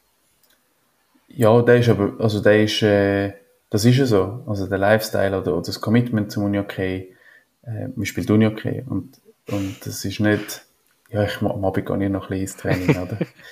äh, das ist definitiv so. Und es sind auch die Auswärtsmatches, das ist ganz anders. Das ist ganz andere Abläufe, die du dir irgendwie musst ein bisschen aneignen ich bin jetzt nicht der Typ, der sagt, du, wir machen und, und bis fünf Minuten vor dem Match sage ah, ist Match, okay, und dann kann ich den Schalter umtun. Also meine Vorbereitung fängt mhm. typischerweise ein bisschen früher an. Äh, auch dort hast du dich ein bisschen dran angewöhnen Aber es ist, ähm, ja, total anders gewesen, aber es ist vor allem auf dem Spielfeld auch anders gewesen. Wo weniger Hawaii und weniger äh, mit Querpass und, und versuchen lesen und also es ist halt viel strukturierter und es darf heißen, wenn der von da oder da raus schießt, der ist rein, der Rest nehmen wir und, und ich bin jetzt halt nicht der Größte, der so viel Fläche hat, der einfach kann so ja. mich gross machen und sagen, okay, schiess mal, es gibt eigentlich eh keine Lücke, oder? Mhm. Wen weniger Hawaii. Viel weniger Hawaii. Und wenn. Also, also was, was ist Hawaii? Ah, pardon. Ähm, Hawaii ist ähm, Böllen gewinnen und sofort führen, Böllen verlieren, sofort zurück, Böllen gewinnen, sofort führen. Okay. Sondern sie sollen sich zurückziehen und dann ziehen wir mal unser Spiel auf. Okay. Sorry. ja, nein, nein, das ist gut, dass du das fragst. ja, wie, wie ist dann der äh, Wechsel zurück in die Schweiz wie zustande gekommen? Wir können jetzt sagen, ja, von außen betrachtet, ja, ist ja klar, der Meier geht wieder äh, zurück zum, zum HCR. Jetzt ist äh, der Zürcher Rival geworden. Wie schaust du zurück auf diesen Wechsel? Ja, das ist, für mich hat sich so ein bisschen die Motivation aufgetan, dass ich gesagt habe, ich möchte irgendwie ein Studium machen. Und so mich da oben drei Jahre nochmal zu verpflichten, das war mir zu lang gewesen. Das heisst, zuerst war immer der Entscheid gewesen, bleibe ich da oben oder gehe ich in die Schweiz. Und irgendwann ist dann der Entscheid gereift, dass es für die Schweiz ist. Und also ganz genau weiß ich das auch nicht mehr, aber dazu mal hat der HCR auch Eder gehabt, ähm, mit, mit Vertrag und bei GC hat es geheißen, dass der, der Witwer liebäugelt zum auf Schweden geht oder dass er auf Schweden geht, dass dort echt die Position frei wird und so. Und das Goal ist halt nicht so, dass man 15 braucht, oder? Äh, man braucht zwei. Und, und für das, was ich wähle, habe einen.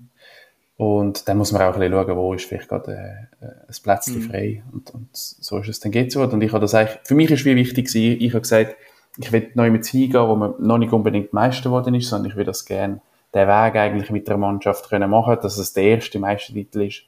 Weil so in meiner romantischen Art, nein, ich jetzt nicht unbedingt an, aber ähm, habe ich das wie schön gefunden, zu sagen, das ist der erste Titel für den Verein und ich bin Teil davon gewesen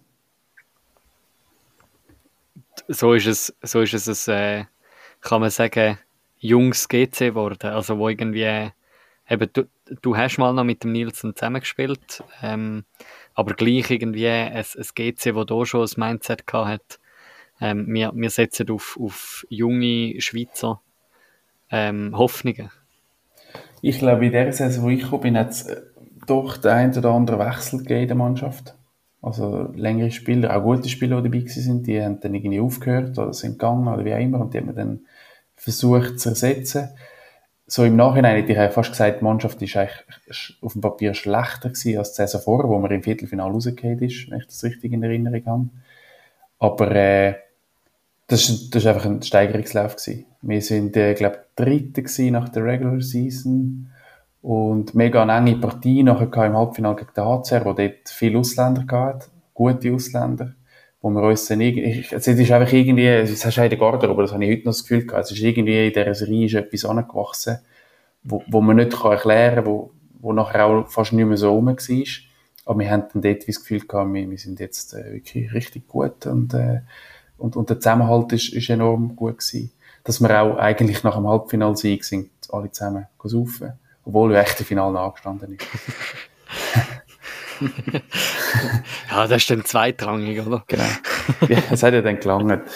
Ähm, ja, aber auch dort, ich glaube, dort ist eigentlich Königs äh, die Übermacht in dieser Saison. Aber es ist ja eben ein schönes Beispiel, wie du erzählst, was so der Teamzusammenhalt plötzlich kann, kann ausmachen Also ich finde, das, sagt man ja immer so. Ich finde auch als Trainer, ich habe das im Nachwuchs gerne mal gesagt und ich finde es immer schön, wenn man wirklich auch wie in dem Sinn zum Beispiel von euch handfeste Beispiele hört. Dass es eben wirklich einen grossen Teil ausmacht. Das ist so. Also ich meine, wir haben im, im Finale sind wir, glaube ich, 4-1 hinten, gegen Königs. Wir haben dort im Göppfinale schon gewesen, also hoch verloren. Und dann ist es eigentlich wieder gleich gelaufen. Und ich glaube, das hat uns nachher mega geholfen. Ich, ich habe keine Ahnung mehr, was in der Garderobe zwischen Pause 1 und, also zwischen Drittel 1 und 2 abgelaufen ist, aber irgendetwas muss abgelaufen sein und ich habe das nachher auch nie mehr erlebt. Ich habe das Gefühl, alle, die gespielt haben, sind im Drittel 2 völlig im Flow gewesen. Ähm, jetzt, vielleicht ist das völlig übertrieben, weil ich äh, dort natürlich irgendwie involviert bin, aber äh, das haben wir nachher auch nie mehr so erlebt. Also ich glaube, dort haben wir auch ein bisschen über unsere Kapazitäten schlussendlich dann äh, performt. Äh, bin ich richtig, dass das das erste Superfinal war? Nein, Oder ist das der zweite gehabt, ja, ja. Aber wie, also eben, dann, und, und das ist etwas, da werden wir dann später, oder kommen wir vielleicht dann im nächsten Punkt dann auch noch drauf zurück. Äh, du bist einer, du, du hast jetzt das auch gerade gesagt, eben, du, du kommst mit einem Ziel retour in die Schweiz, du willst zu einem Club, wo du Nummer eins bist, ähm, wo, wo du kannst einen Titel holen, wo es nicht einfach, wo du nicht einfach um den, um den achten Platz mitspielst, irgendwie gar noch Playoff-Quali. Wie ist das Gefühl nachher, wenn du vor, sag jetzt mal, 7'500 Zuschauern, Zuschauer irgendwie daheim äh, zu Kloten kannst äh, so einen Titel in die Höhe stemmen. Wo dann so ein Traum in Erfüllung geht, wo, wo, wo du ja immer gross träumst. Ja, es war natürlich mega schön, gewesen, aber ich glaube, es ist viel weniger, also was jetzt du sagst, dass man sich dann in Erinnerung ruft und sagt, oh, das sind jetzt 7'500 Leute, die, das, wo, wo uns da zuschauen, oder? Sondern es ist die pure Freude, weil du weißt, wie lange wir alle gemeinsam für das geschafft haben und jetzt ist es einfach dann, das kann dann niemand mehr nehmen. Also, ich habe das auch sonst gesagt, die schönsten Sekunden sind eigentlich die drei Sekunden, bevor der Schiri abpfeift und sagt, es ist fertig. Weil du weißt, es läuft eigentlich noch, aber es kann, sie können es wahrscheinlich gleich nicht mehr nehmen. Das ist eigentlich so, so das schönste Gefühl. Äh, und, und natürlich nachher ist es echt pure Freude. Das ist, äh, ist dann auch schön, zum, zum mit der Mannschaft das zu feiern und mit, mit den Kolleginnen und Kollegen und, und, und Familie, die kommen schauen, um das, äh, Kollegin mit in Zukunft, Freundin, um das können feiern. Äh, das ist mega schön, oder wie man auch sieht, dass die Freude haben und das mit einem teilen. Ja, vor allem eben, ich glaube auch, weil man auch einfach extrem viel investiert. Ich, heute in der Vorbereitung auf unser Gespräch habe ich den Sportpanorama-Beitrag von dir geschaut, vom in dem Sinne letzten Cup-Final mit GC und das ist mir schon nochmal krass rein, eben, du sagst es sogar in diesem Beitrag, ja, man hat da viel investiert und dann möchten wir das Ziel erreichen, aber eben, der, der Aufwand ist mir dort nochmal extrem rein, mit all deinen Vorbereitungen und du hast es vorher schon ein bisschen angetönt, eben nicht fünf Minuten und dann geht's los, sondern, ich weiß nicht, wann hat aber so ein Spieltag für dich angefangen mit Fokus Uni okay? Ja, typischerweise so vier Stunden vor dem Match. Also es hat eigentlich am Vorabend schon, also eigentlich schon die ganze Woche, wo du dich ein bisschen vorbereitet aber am Vorabend ähm, hat es sicher etwas gegeben, und dachte, okay, was nehme ich mir für morgen vor? Äh, was ist der Fokus etc.? Es ist halt immer wieder von Spiel zu Spiel auch ein bisschen anders. Äh, oder äh, wenn du ein Superfinal spielst oder am Sonntagabend irgendwie auswärts äh, auf Tour musst fahren, dann ist das wahrscheinlich der Fokus auch ein bisschen anders gewesen. Oder, oder, oder das Ziel, das du gesetzt hast, zum, zum dann gleich bereit zu sein, oder? Aber so am Matchtag selber sicherlich vier, viereinhalb Stunden vorher, wo du dann nachher deine Routine hast, mit ich kann noch schnell ein bisschen raus, ich esse noch etwas, mache vielleicht noch einen Powernap und so. Und das ist jetzt nicht so, dass man dann angeht und dann, hm, und ich mache Augen zu und stelle mir vier Stunden lang den Match vor, oder? Aber so die Routine, dass du weißt, ich habe genug Zeit und es ist alles, wie es ist und ich habe alles packt und ich habe genug gegessen, das ist so vier, viereinhalb Stunden vor dem Match.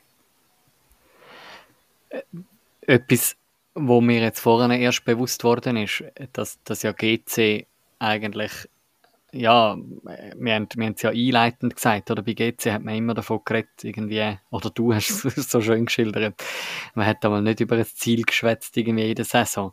Und gleich hat man erst im, im 16. oder 15. dort, ähm, den, den ersten Meistertitel können feiern und nachher eine lange Zeit nicht mehr, obwohl man das immer wieder gehofft hat. Äh, wie, wie schaust du so auf die Zeit retour, wo, irgendwie, wo man viel Erwartungen hatte an das GC-Unihockey, an, an irgendwie die, die, die Inland-Talentförderung ähm, und, und irgendwie hat man es aber gleich nie nie auf die Reihe gebracht. Und schlussendlich hockst du immer hinten im Goal. Du hast es auch schon erwähnt, wenn ein, ein Coach schaut zu 98 Prozent auf was machen die Spieler vorne und hinten hauptsächlich erhebt, aber wenn du eben nicht mehr hebst, ja, dann, dann, dann bist du gleich vielleicht wieder im Rampenlicht. Wie, wie denkst du an diese Zeiten zurück?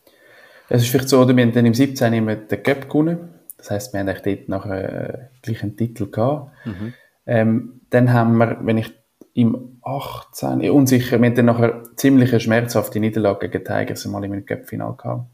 Und haben auch, wir sind, es ist nicht so, dass wir im Viertelfinal raus sind jeweils, sondern wir sind eigentlich dann gleich ziemlich viel in diesen Finale gestanden und haben es dann dort einfach nicht geschafft, um das zu gewinnen. Dann haben wir extrem viel investiert, dann ist die Corona-Saison gekommen, wo man dann eigentlich wieder, also es ist halt auch noch, sind da so Sachen ein bisschen dazwischen gekommen, mhm. wo dann die Zeitspanne mega lang hat werden lassen, oder? Dann irgendwann gibt's wieder Wechsel, da sind, äh, gibt's wieder neue Junge und, und ein bisschen arrivierte Spieler, die aufhören, wo dann wieder nicht recht weiss, wo stehen wir jetzt genau, oder? Weil eigentlich das Gefühl gehabt, dort, wo es eigentlich wieder möglich war, ist Corona dazwischen gekommen. Ähm, aber umso schöner ist es eigentlich nachher mit dem Double, oder? Also ich glaube, wenn du so lange musst warten und jedes Mal das Gefühl hast, wir müssen halt noch ein bisschen mehr investieren, wir investieren noch mal ein bisschen mehr und das hat gleich wieder nicht oder was auch immer klappt, ähm, dann ist das Double, also ich habe viel lieber das Double als irgendwie verteilt alle zwei den Titel, weil das ist so, ja, du kannst nicht mehr gewinnen. Das ist schon auch nochmal ein spezielles Gefühl gewesen. Aber natürlich, ich hätte auch gerne ein, zwei Titel mehr mitgenommen, aber es ist, äh, es ist auch irgendwie ein Prozess gewesen, wo wir das haben müssen lernen ja, ja, das ist eben so. Und ich glaube, so viel Transparenz darf an dieser Stelle sein. Ich meine, man liest immer ähm, Pascal Meyer, weltbeste Goalie, etc., etc. Ich meine, ja, das Palmares ist jetzt nicht riesig, kann man jetzt auf gut Deutsch sagen, oder? Ähm, aber ich finde ich es auch sympathisch, wenn du sagst, ähm, ja, eben, logisch hättest du gern mehr Titel mitgenommen. Und gleich ist, sage jetzt mal, gerade das Jahr 2022, ähm, also Saison 21, 22, eine Saison, wo sich auch gelohnt hat, das Double zu holen, weil dann haben endlich wieder Fans können in die Stadien reinkommen, es hat endlich wieder eine Stimmung sein. Es ist nicht mehr ein, ein Geister-Uni-Hockey-Spiel gewesen, oder?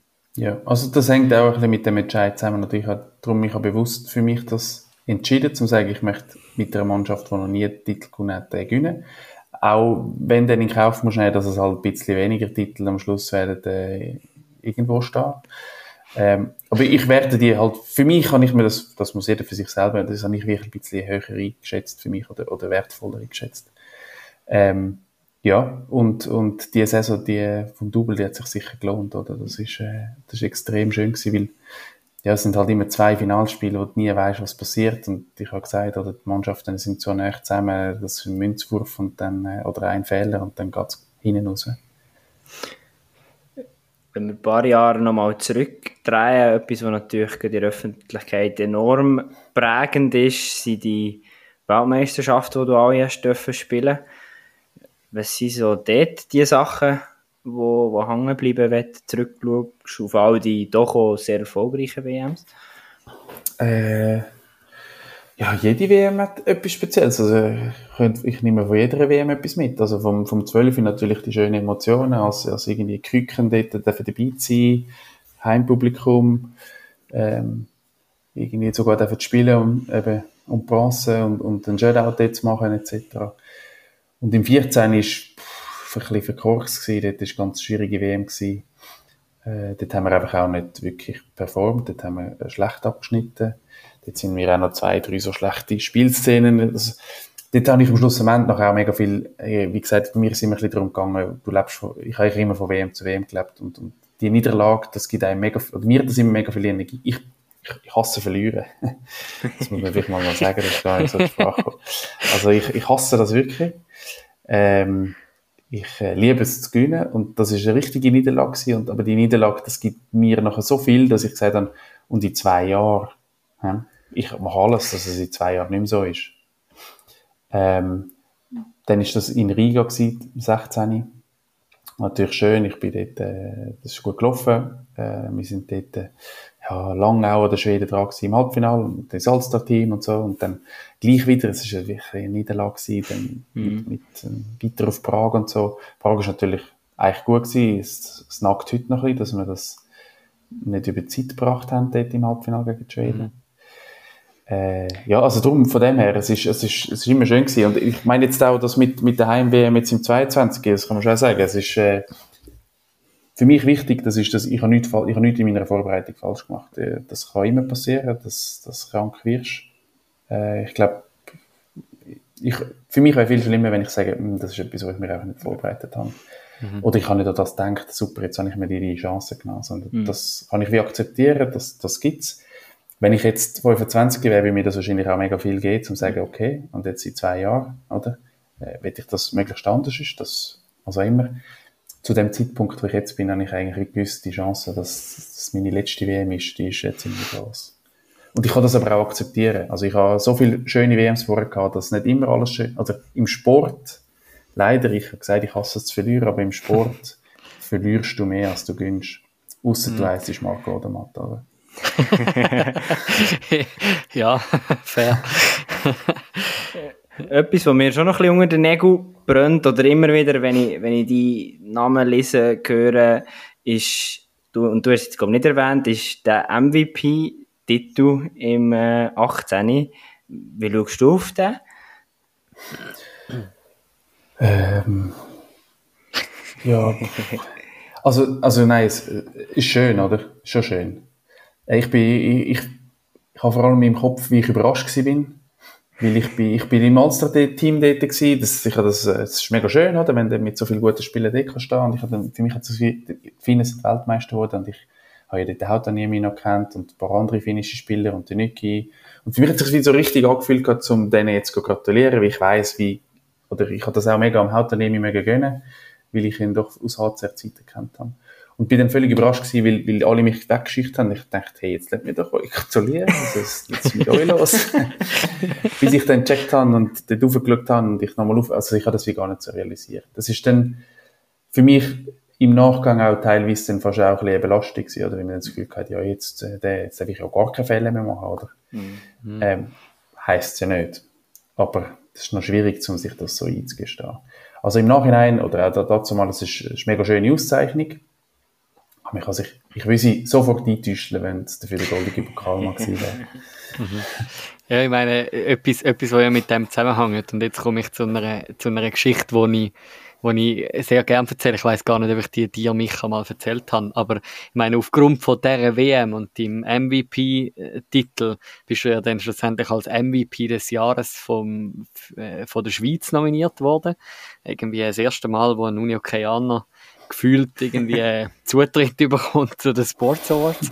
ähm, ich, bin, ich bin tatsächlich auch dort gewesen, durfte für 20 Minuten ähm, als Lesereporter so Interviews machen für die Inlandredaktion. Und das ist lustig, das haben sie sogar schlussendlich in das Video reingenommen weiss ich noch, ich bin mit, mit irgendwie der Daniela Rief oder so im Interview gewesen und ich habe gewusst als Unihockey, als kleiner Unihockey-Fanatiker, ich wollte einfach den Pascal Meyer auch vor mein Mikrofon kriegen. und nachher bin ich so im, im, im, im, im Interview und ich sehe, scheiße, der Pascal Meyer läuft hinten durch. Und ah, ich kann jetzt nicht einfach aufhören. Und nachher wirklich zeige ich so irgendwie äh, fertig und dann zeige ich so meinem, meinem Kameramann, den ich dort kann, ja, schau jetzt dort, wer der Pascal Meyer. Ja, wer ist denn das? Ja, MVP des Jahres, äh, MVP von der letzten WM und äh, guter Unihockey-Goalie, aber ja, jetzt ist schon mal leider davon. Und das ist für mich wirklich so heartbreaking gewesen, so nein. Weil, weil ich weiss noch, du bist irgendwie dort durch die, durch die Medien durchgelaufen und es hat sich niemand, niemand hat sich irgendwie darum geschert, dass jetzt da ein Unihockey-Goalie durchläuft. Ja, also ich meine, um das in mich hineinversetzen, du denkst, jetzt muss ich da durchlaufen, dann läuft vor dir die Zennhäuser und eben Drive und, und wie sie alle heißen, oder? Und du denkst so, ja, jetzt auch, wenn ich nicht einfach hinein durch und an meinem Platz sitzen will, es, äh, man fühlt sich so ein bisschen, es ist ein bisschen, fast ein bisschen unangenehm, wenn man denkt, ja, jetzt äh, weiss eh niemand, vielleicht schafft er da. Mhm. ähm, so, so läuft man ein bisschen mit diesen Gefühlen, läuft man so dort durch. Ja, ja, ja vor meinem Mikrofon wärst du herzlich willkommen gewesen. Aber ja, du jetzt immerhin knapp, äh, sagen wir mal, vier Jahre später, habe ich gleich endlich noch den, genau. um dich vor dem Mikrofon zu haben. ich habe jetzt die ganze Zeit am viralen Hit studiert, wenn Daniela Rief einfach abgeknipst hat und gesagt, ja, da, die nächste Sportart, die relevant ist in der Schweiz. ja. Genau. Aber äh, also eben, du hast, du hast jetzt das so erwähnt, ähm, mit, äh, eben, du bist, du bist dann an so einem Ort mit irgendwie so vielen äh, grossen Sportlern, ähm, ist ja schon eben irgendwie jetzt in unserer Bubble ist Uni-Hockey ja schon gross und, und eben, wir haben vorhin über Schweden geschwätzt, wo die, fürs Unihockey lebst in der Schweiz, du hast es erwähnt, gehst am Abend noch, noch ins Training, gehst, musst noch um irgendwie Hallenzeiten kämpfen, gefühlt schon fast in den, in den, in den obersten Ligen. Ähm, ist das schon auch absurd, eben, du hast das Pitch schon erwähnt, aber ist das schon ein absurdes Gefühl, wenn du irgendwie zu den, zu, zu den Besten von, von irgendwie deiner Sportart hörst und nachher gehst du an so ein Event und wirst kaum mit dem Vierteln angeschaut. Es ist eigentlich, wir haben, oder zu der Zeit ist gerade ähm, das Wunder von Neuenburg gewesen, oder? Mhm. Das heisst, äh, wir sind hin im Räumchen und wir haben, es ist, die haben irgendwie dort ein bisschen probt und so und ich habe mich dann dort äh, eingesetzt, ob wir nicht können den SRF einschalten weil Frauen ja okay spielt, oder? Und es war mega lustig gewesen, weil es sind nachher, ich bin dann irgendwann schnell raus, weil du musst, äh, hast du mal noch ein Interview müssen geben äh, und dann schnell schminken, also pudern und dann bist du wieder zurückgekommen und auf einmal sind dort alle da drin. Und alle so, also sie haben ja dann gleich, die Leute, die Sportler dort haben gewusst, oder die einen haben gewusst, wer ich bin und dass ich zum Uni-Hockey gehöre und so. Und es sind alle da gewesen und es haben alle so spannend gefunden, weil dort der Final gelaufen ist gegen die Schweden, oder? Äh, und dann alle, ja, gestern ist so, also die haben das schon wahrgenommen, die haben schon gewusst, das ist jetzt natürlich auch ein crazy Spiel gewesen, oder?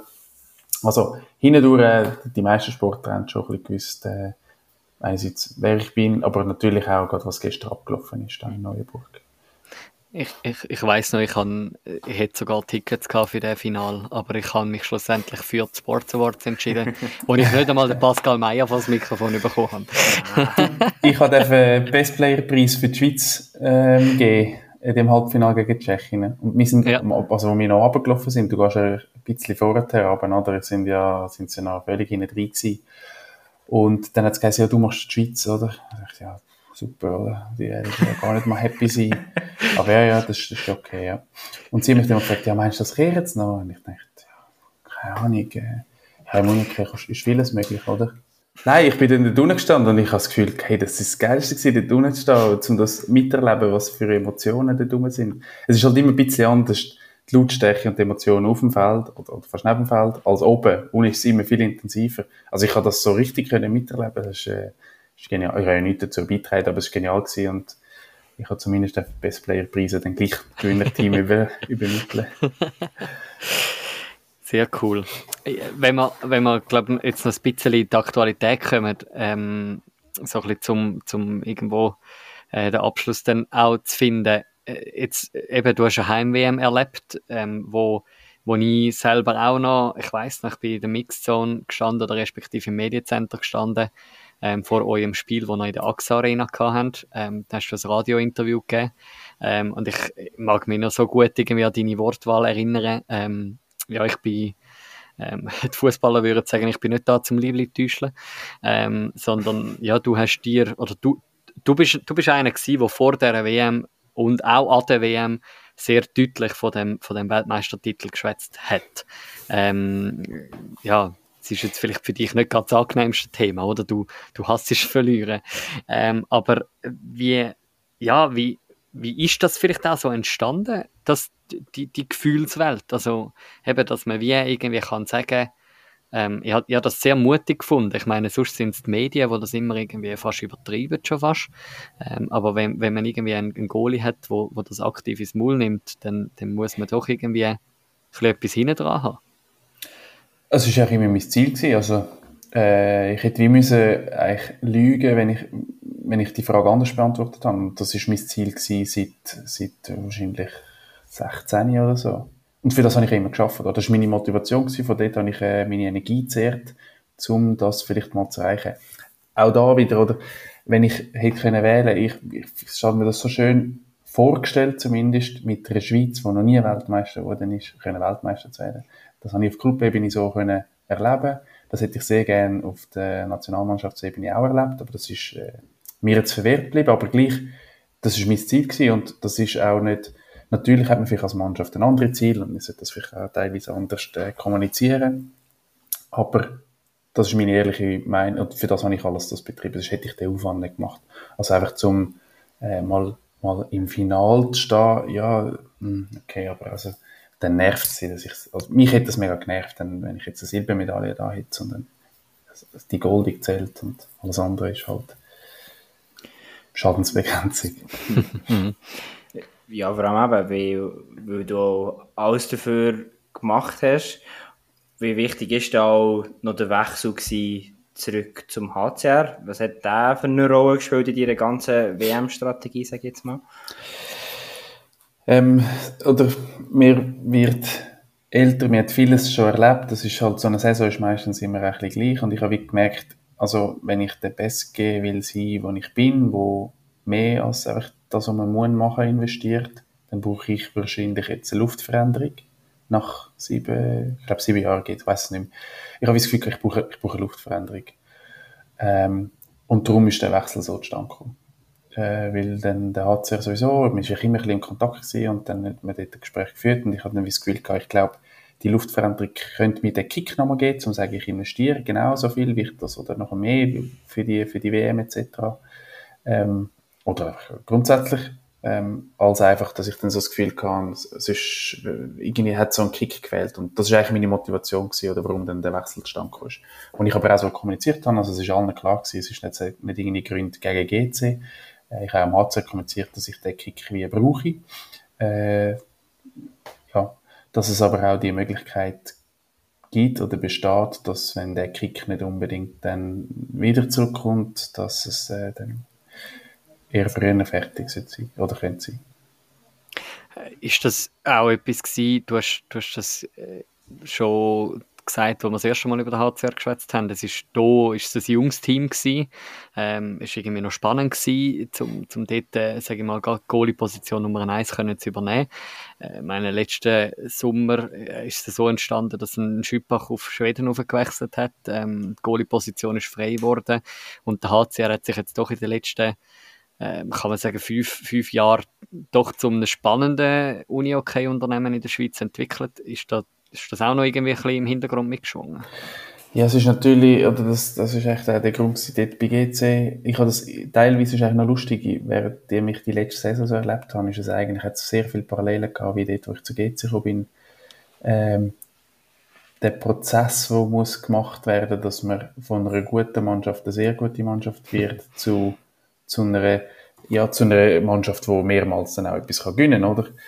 Ähm, und der Prozess, ich glaube, den hat man letztes Jahr so, den hat man schon viel früher eingeläutet und ich glaube, wir hat letztes Jahr dann auch nochmal einen, doch einen Schritt können machen, dass auch vielleicht die eine oder andere gute Mannschaft, hat sich jetzt ein bisschen anders auf dem Radar hat, als vielleicht noch vor zwei Jahren, wo sie gesagt haben, ja, ist einfach ein bisschen unangenehm, oder? Ähm, ich glaube, das hat man letztes Jahr so ein bisschen bewiesen und ich bin gespannt, wie sie das jetzt das Jahr werden meistern. Ich glaube, sie sind mhm tendenziell eher auch nochmal stärker geworden. Und haben natürlich den grossen Vorteil mit, mit dem ganzen Vereinsleben rundherum, was sie haben und wie, also wie, wie stark sie aufgestellt sind. Ich glaube, äh, äh, von dem können sie sicher auch profitieren jetzt. Mhm. Äh, etwas, wo, wo dann schlussendlich äh, es ist dann doch eher noch früher noch fertig gewesen, kann man sagen. Ähm, nach, nach dem ähm, krankheitshalber äh, Ausstieg eigentlich aus, aus der WM, ähm, wo man, ja, wo, wo viele Fans, glaube ähm, ziemlich verunsichert gewesen sind, was ist jetzt, was ist jetzt los? Ähm, wo, ja, wo dann schlussendlich, sage ich mal, die eine Misere in die nächste geführt hat, noch mit dem, mit dem Knie. Ähm, ist das kann, kann man sagen, es ist irgendwie so, ja, es ist, es tut einem richtig weh. Ich glaube, jetzt, du hast, du hast selten so Verletzungen gehabt als Goalie, ähm, und nachher musst du irgendwie ein Halbfinal abbrechen nach einem Drittel, ähm, und schlussendlich, ähm, ja, hast, hast ein paar Wochen später hast einen, einen Meniskusanriss, ähm, im Knie. Ist irgendwie einfach ultra scheiße gelaufen, gerade auf gut Deutsch gesagt. Äh, ja, das ist so. Das war auch nicht ganz einfach gewesen. Aber, also, äh, vielleicht dort, ich bin dann immer darauf aufmerksam gemacht, ja, kommuniziere doch mal, was ist und so. Das habe ich wie bewusst nicht gemacht, weil ich so das Gefühl habe, also die, die es müssen wissen, die wissen es. Äh, jetzt ist das vielleicht richtig oder falsch. Ich habe immer so, ich bin halt immer so, ich bin, vielleicht auch eher funktionieren so, wenn irgendetwas nicht gut ist, dann muss ich das für mich wie ausmachen und das ist auch nicht ganz einfach gewesen, oder?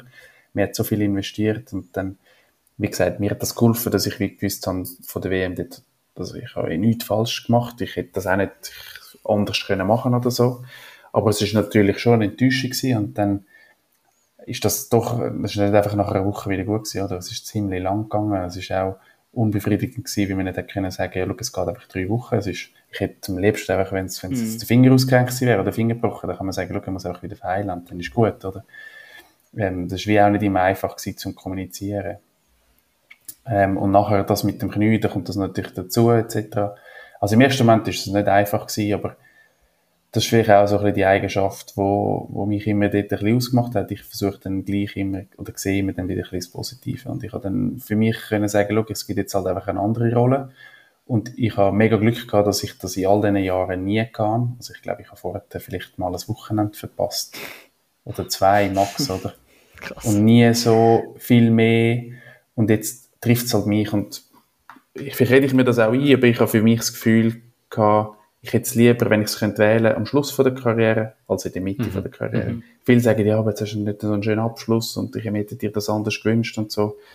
Ja, dann hätten wir es einfach nicht. Aber wenn sie in der Mitte von der Karriere ist, dann passiert das, dann brauchst du ein paar Monate, bis du zurückkommst, dann brauchst du wahrscheinlich eine Saison, bis du wieder der Alte bist. Also mhm. du verlierst mega viel Zeit, wo ich wie stets besser können werden, besser und besser und besser.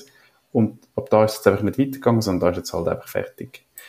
Ähm, Drum, aber wie gesagt, vielleicht hätte ich mir das auch ein, dass ich das positiv gesehen habe. Das äh, mag sein, aber äh, ich glaube, das gehört ein bisschen zum Sport dazu und es hat mir auch ein bisschen geholfen, oder zu verstehen für die Spieler, die verletzt sind.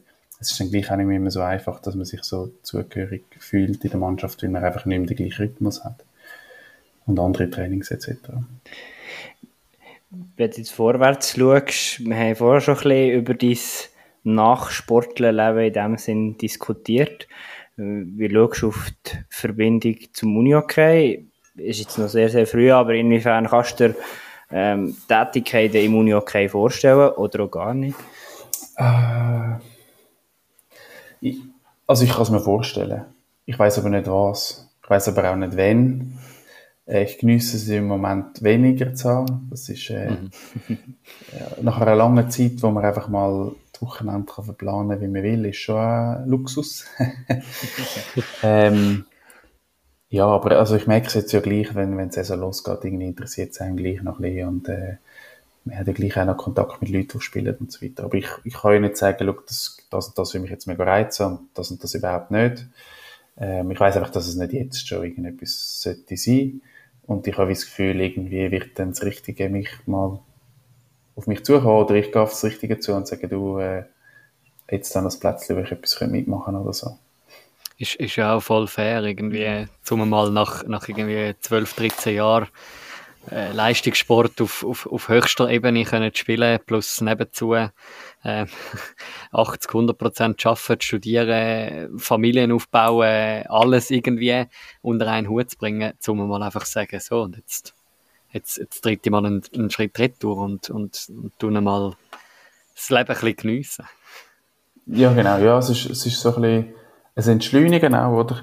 Mhm. Ähm, äh, das ist es so. Und, und das wette ich mir, die Zeit wette ich mir jetzt auch nicht wie nehmen, die brauche ich auch. Ich habe, eben, sonst hätte ich ja, ich glaube, das ist einfach so, der, auch, dass ich gesagt habe, der Kick, ich habe den Kick gebraucht, um nochmal neu mit anders hingehen. Ich glaube, es ist auch einfach eine Ermüdungserscheinung. Mhm. Weil ich wie halt, und das, das ist vielleicht auch dann teilweise mein Problem gewesen. Ich konnte dann nicht können sagen, wenn am Sonntag ein Match ist, du, dann ist Samstag Juli Hui und ich mache, was ich will und, und keine Ahnung, was morgen ist, oder? Dann ist halt, bin ich halt gleich ins Wochenende gegangen und gesagt, ich am Sonntag ein Match. Und ja, wir können schon am Samstag etwas machen, oder? Aber es ist halt alles wie bewusst mhm. gewesen und mir ist dann auch mhm. bewusst dann zur richtigen Zeit heim und vielleicht hat dann, hat, kostet mich das auch jetzt eins, zwei, drei Jahre, keine Ahnung. Äh, aber es ist halt wahrscheinlich auch so ein bisschen eine Müdung und die, Darum brauche ich jetzt auch ein bisschen Zeit. Und ich glaube, äh, aus dem herauszuschliessen, wenn, man kann sagen, wenn der, wenn der Pascal Meyer etwas anpackt, dann packt das nicht einfach nur halbpatzig an, so als Hobby ähm, nebenzu, sondern dann ist schon all in oder gar nicht. Ich will ja gewinnen. ja. Es ist so. verlieren Nein, das verlieren ist ist scheiße. Ja, nein, es ist, also, das ist ja so. Ähm, wenn, dann schon richtig, ja. Das würde ich, äh, würde ich so von mir behaupten. Und, und wer weiß, vielleicht irgendwann in 20 Jahren redet ein, ein junger Goalie von heute nicht mehr vom Jacki Lieske, sondern von Pascal Meyer. ich weiß nicht, ja, vielleicht. wer weiß, wer weiß. Yes. Ja, also von meiner Seite, ähm, ich, ja, ich, ich schätze es extrem, zum, zum die, die tiefen Einblicke überzukommen, ähm, zum, zum irgendwie das, ja, dürfen zu hören, irgendwie durch was, dass du durchgegangen bist, ähm, was, was deine Challenges gewesen sind, was, was deine Höhen und Tiefen ausgemacht haben. Und ich glaube, es ist mega wertvoll, wenn man, wenn man so etwas auch, auch darf hören und gerade die Jungen darf weitergeben, ähm, wo, wo unser Sport weitertragen, wo, wo, wo die Zukunft sind, die nächste Generation, zum, ja, zum wie wissen, Uni-Okay ist vieles, ähm, Erfolg ist auch vieles, aber wie du jetzt lebst, es ist, es ist eben nicht alles, oder? Irgendwo, irgendwo jetzt noch ganz viel anderes, wo, wo das Leben auch noch, noch lebenswert macht. Äh, definitiv, oder? Also, das ist ja so, aber also ich will das nicht, also, Uni-Okay gibt einem auch mega viel, oder? Mega. Also wirklich viel. Und, und nicht, also nicht nur, dass er sportlich ist, sondern man nimmt auch mega viel mit äh, aus der Mannschaft und, und das Mannschaftsleben gibt auch mega viel. Also, ich würde äh, nichts von dem alles wollen missen. Ähm, aber natürlich rundum, es ist natürlich halt, vor allem je älter das man wird, desto mehr schätzt man es auch mal zum sagen, du jetzt zum, am Freitagabend mit den Arbeitskollegen mal das Bierchen nehmen, oder? ist halt vorher immer wie im Clinch gewesen. Söli, ja, ich, also komm, ich komme noch mit, aber ich nehme das Wasser und ich gehe dann zeitig, oder? Mhm. Oder ich habe noch Training, ich komme dann nachher noch, und dann leidet halt so ein bisschen die Me-Time oder die Erholungszeit darunter, wo du jetzt einfach sagen, Freitagabend, welcher Freitag, ich bin dabei, oder? Ähm, ja, aber ich will das andere nicht missen und ich will das genau wieder so gleich machen. Und, Mhm. äh, ja, aber ich kann einfühlen, die, die so spielen und, und auch die kommenden Spieler, was die alles werden müssen machen. Äh, aber das, das lohnt sich. Es lohnt sich auf jeden Fall. Ja, umso mehr schätzen wir es, Manu, würde ich sagen, ähm, dass der Pascal heute äh, fünf Viertelstunden und mehr von seinem Abend für uns geopfert hat, oder? Yes, auf jeden Fall, ja. Nein, danke viel, viel mal für, für die Zeit, die du, du dir genommen hast, ähm, uns erzählt hast, äh, auch tiefe Einblicke gegeben hast. Ähm, wir schätzen das sehr und ja, sind dir dankbar für das, was du in der Schweiz fürs Unihockey gemacht hast, ähm, wo du geschaffen hast, dass es äh, ein bisschen populärer werden. Bin ich ganz fest der Überzeugung, dass du da einen Teil dazu beitragen hast und ja, einfach ja, für das, was du, was du gemacht hast für unseren Sport. Danke viel, viel mal an dieser Stelle. Ja, sehr gern. Ähm, weiß gar nicht, was sagen, ja. Aber ich nehme es jetzt einfach an. Danke vielmals. Das ist schön. Micha, ein Abschlusswort von dir. Ja, du hast eigentlich schon alles gesagt, Manu. Ähm, ich habe mir eingängig überlegt, ich glaube, wenn wir Statistik führen wären wir so am meisten immer wieder gesagt haben, ja, den bringen wir. Ich glaube, Pascal Meyer würde die Statistik anführen, darum ehrt es uns sehr. Und bist du heute Gast gewesen und auch ich sage danke für ganz viele grossartige Uni-OK-Momente. Merci vielmals. Vielen Dank. Danke euch. sind wir zurück im Ausblick. Und zuerst sage ich nochmal Merci vielmal Pascal Meyer, bist bei uns gewesen. Sehr ein tiefes, ehrliches Gespräch gewesen, wo wir nochmal viel gelernt haben über das Goalie-Wesen, aber auch über Person Pascal Meyer. Darum, ich habe es gefeiert und ich glaube, du, Manu, auch. Ja, also es ist, das sind so dann die Fanboy-Momente. Ich meine, ja, okay, für dich ist es vielleicht ein Matthias Hofbauer oder so mal gewesen, ähm, in unserer 50. Folge. Ähm, für mich ist jetzt schon so ein Pascal Meyer eigentlich eine grosse Persönlichkeit im Schweizer Unihockey. Ich habe das geschildert mit dem, mit, mit den Sports Awards, wo es mir eigentlich scheißegal war, ist ein Christian Stucki bei mir gewesen. Nein, nicht ganz scheißegal, aber, ähm, wo ich gleich gerne auch mit so Leuten connecten, oder?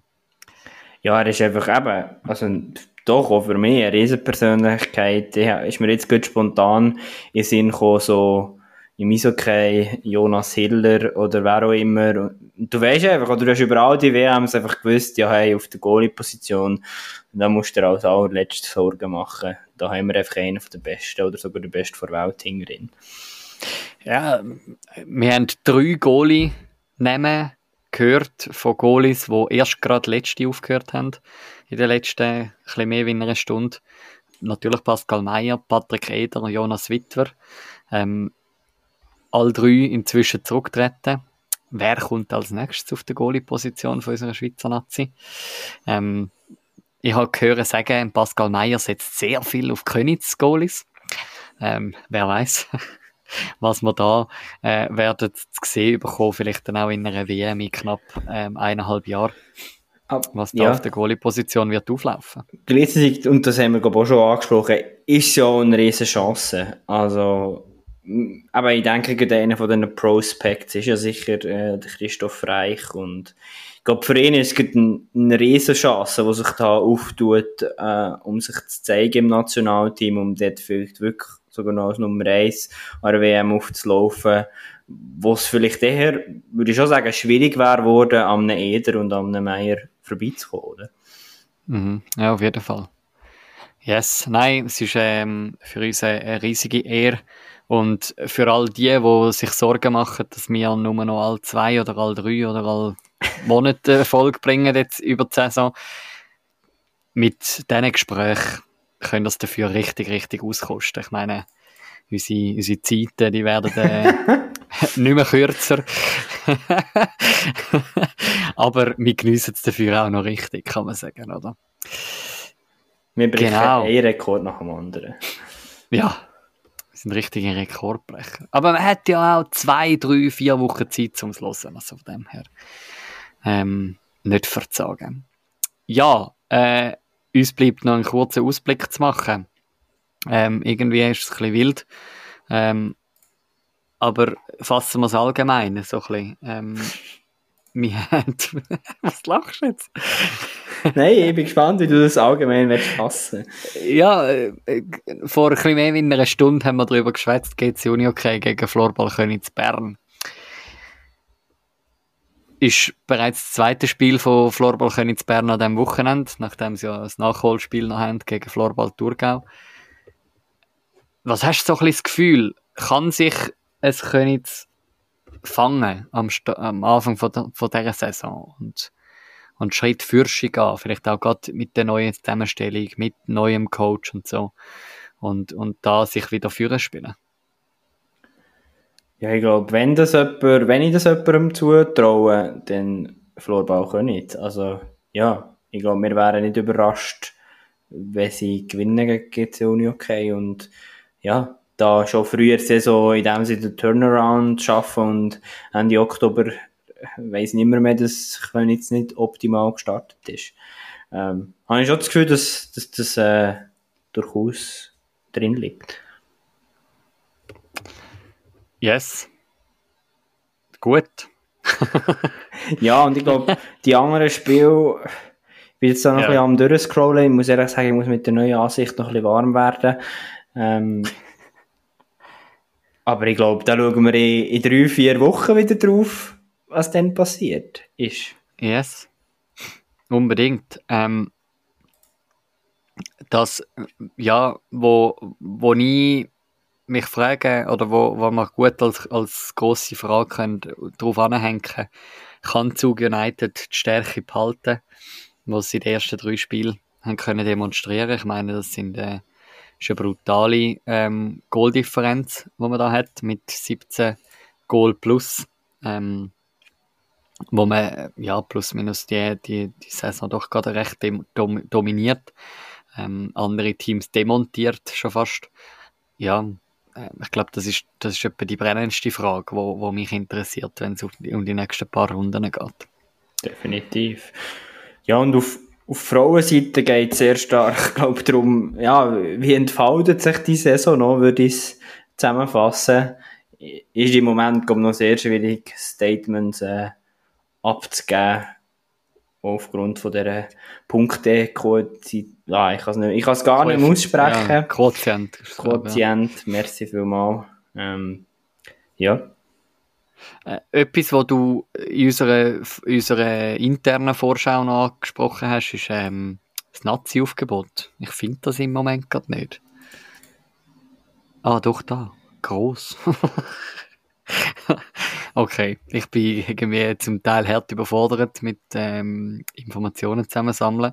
Bei den Frauen geht es ja wirklich darum, jetzt glaube ich eine Runde oder zwei Runden haben sie und dann haben sie Nazi-Pause, wo es nochmal um ein Dreiländer-Turnier ja, man merkt, es ist spät. Ähm, Vierländer-Turnier, Europa Floorball Tour, Euro. Okay, kannst, kannst du übernehmen? ja, ich, muss, ich habe jetzt äh, das Aufgebot auch noch nicht offen, mir geht es ein bisschen gleich. Aber ja, es, es, es wird jetzt natürlich extrem spannend sein, wie sich die Mannschaft entwickelt, weil es ist nicht mehr allzu lang und da steht, steht die WM vor der Tür.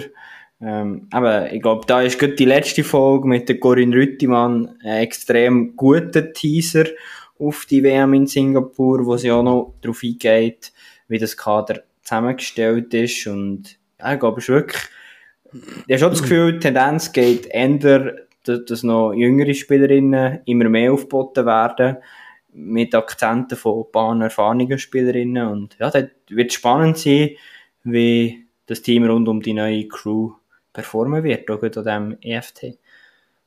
Ja, also es kommt ja sogar an dem EFT zu, zu Nazi-Debüts. Äh, Naya Ritter ist eine von ähm, des Corps, wo zu ihrem ersten Handkuss kommt, kann man so sagen, ähm, wo ein, ein Lundin, Lundin auch sagt, ähm, ja, was darum geht, irgendwie auch nochmal ein bisschen neue Gesichter können zu testen im, im Nazi-Kontext. Ähm, und ja, da auch nochmal kann, kann Chancen bieten. Ähm, und nachher ja, sind wir gespannt, was da unsere Schweizer Nazi von der Frauen wird zeigen, Mitte Oktober, ähm, an dem EFT in Finnland. Was für sich noch wichtig finde oder wo man sicher spannend kann beobachten kann, habe ich heute ein Gespräch geführt. Ähm, die Frau Cataneo, die nicht auf dem Aufgebot ist. Das ist sicher eine Personalie, die spannend wird sein. Ähm, ist es wie jetzt bei dem EFT so oder wird sich der Trend auch bei WM abzeichnen? Das ist sicher so ein bisschen eine der grösseren Absenten. Yes. Ähm, ich tue zum Abschluss noch ähm, einen Tipp abgeben, wenn es um, um Trikots geht. Meinst du Basel Regio? Nein. Nicht? Okay. Nicht Die haben Skyline auf ihrem Trikot. Habe ich jetzt gerade gelesen. Finde ich auch noch spannendes Sujet. Aber, äh, Aber du hast den Artikel in dem Fall nicht ganz fertig gelesen. ja, auch Chur Unihockey wollte in diese... Ähm, Chur Unihockey in dem Fall. Korrekt. Da wird noch dein Chef zitiert. ähm, okay. In dem Fall, ich muss jetzt mal das Chur Unihockey Trikot anschauen. Am Sonntag übrigens, äh, am Samstag live in der Halle. Ähm, Wintertour gegen Chur. Ich freue mich auf den Match. Bin gespannt, ja. Yes, ich bin gespannt, was du willst erzählen Ich wünsche dir äh, mhm. abseits vom Uni Feld einen guten Saisonstart, Manu. Auf Schnee. Danke. Danke. Und äh, bis gleich wieder beim yes. Uni Podcast Starting 6. Yes, bis dann. Ähm, hört rein in die anderen Folgen, die wir noch nicht gehört haben, und verkürzen euch so Zeit bis zur nächsten Folge. Freut uns auf den. Bis dann. Tschüss zusammen. Bye, bye.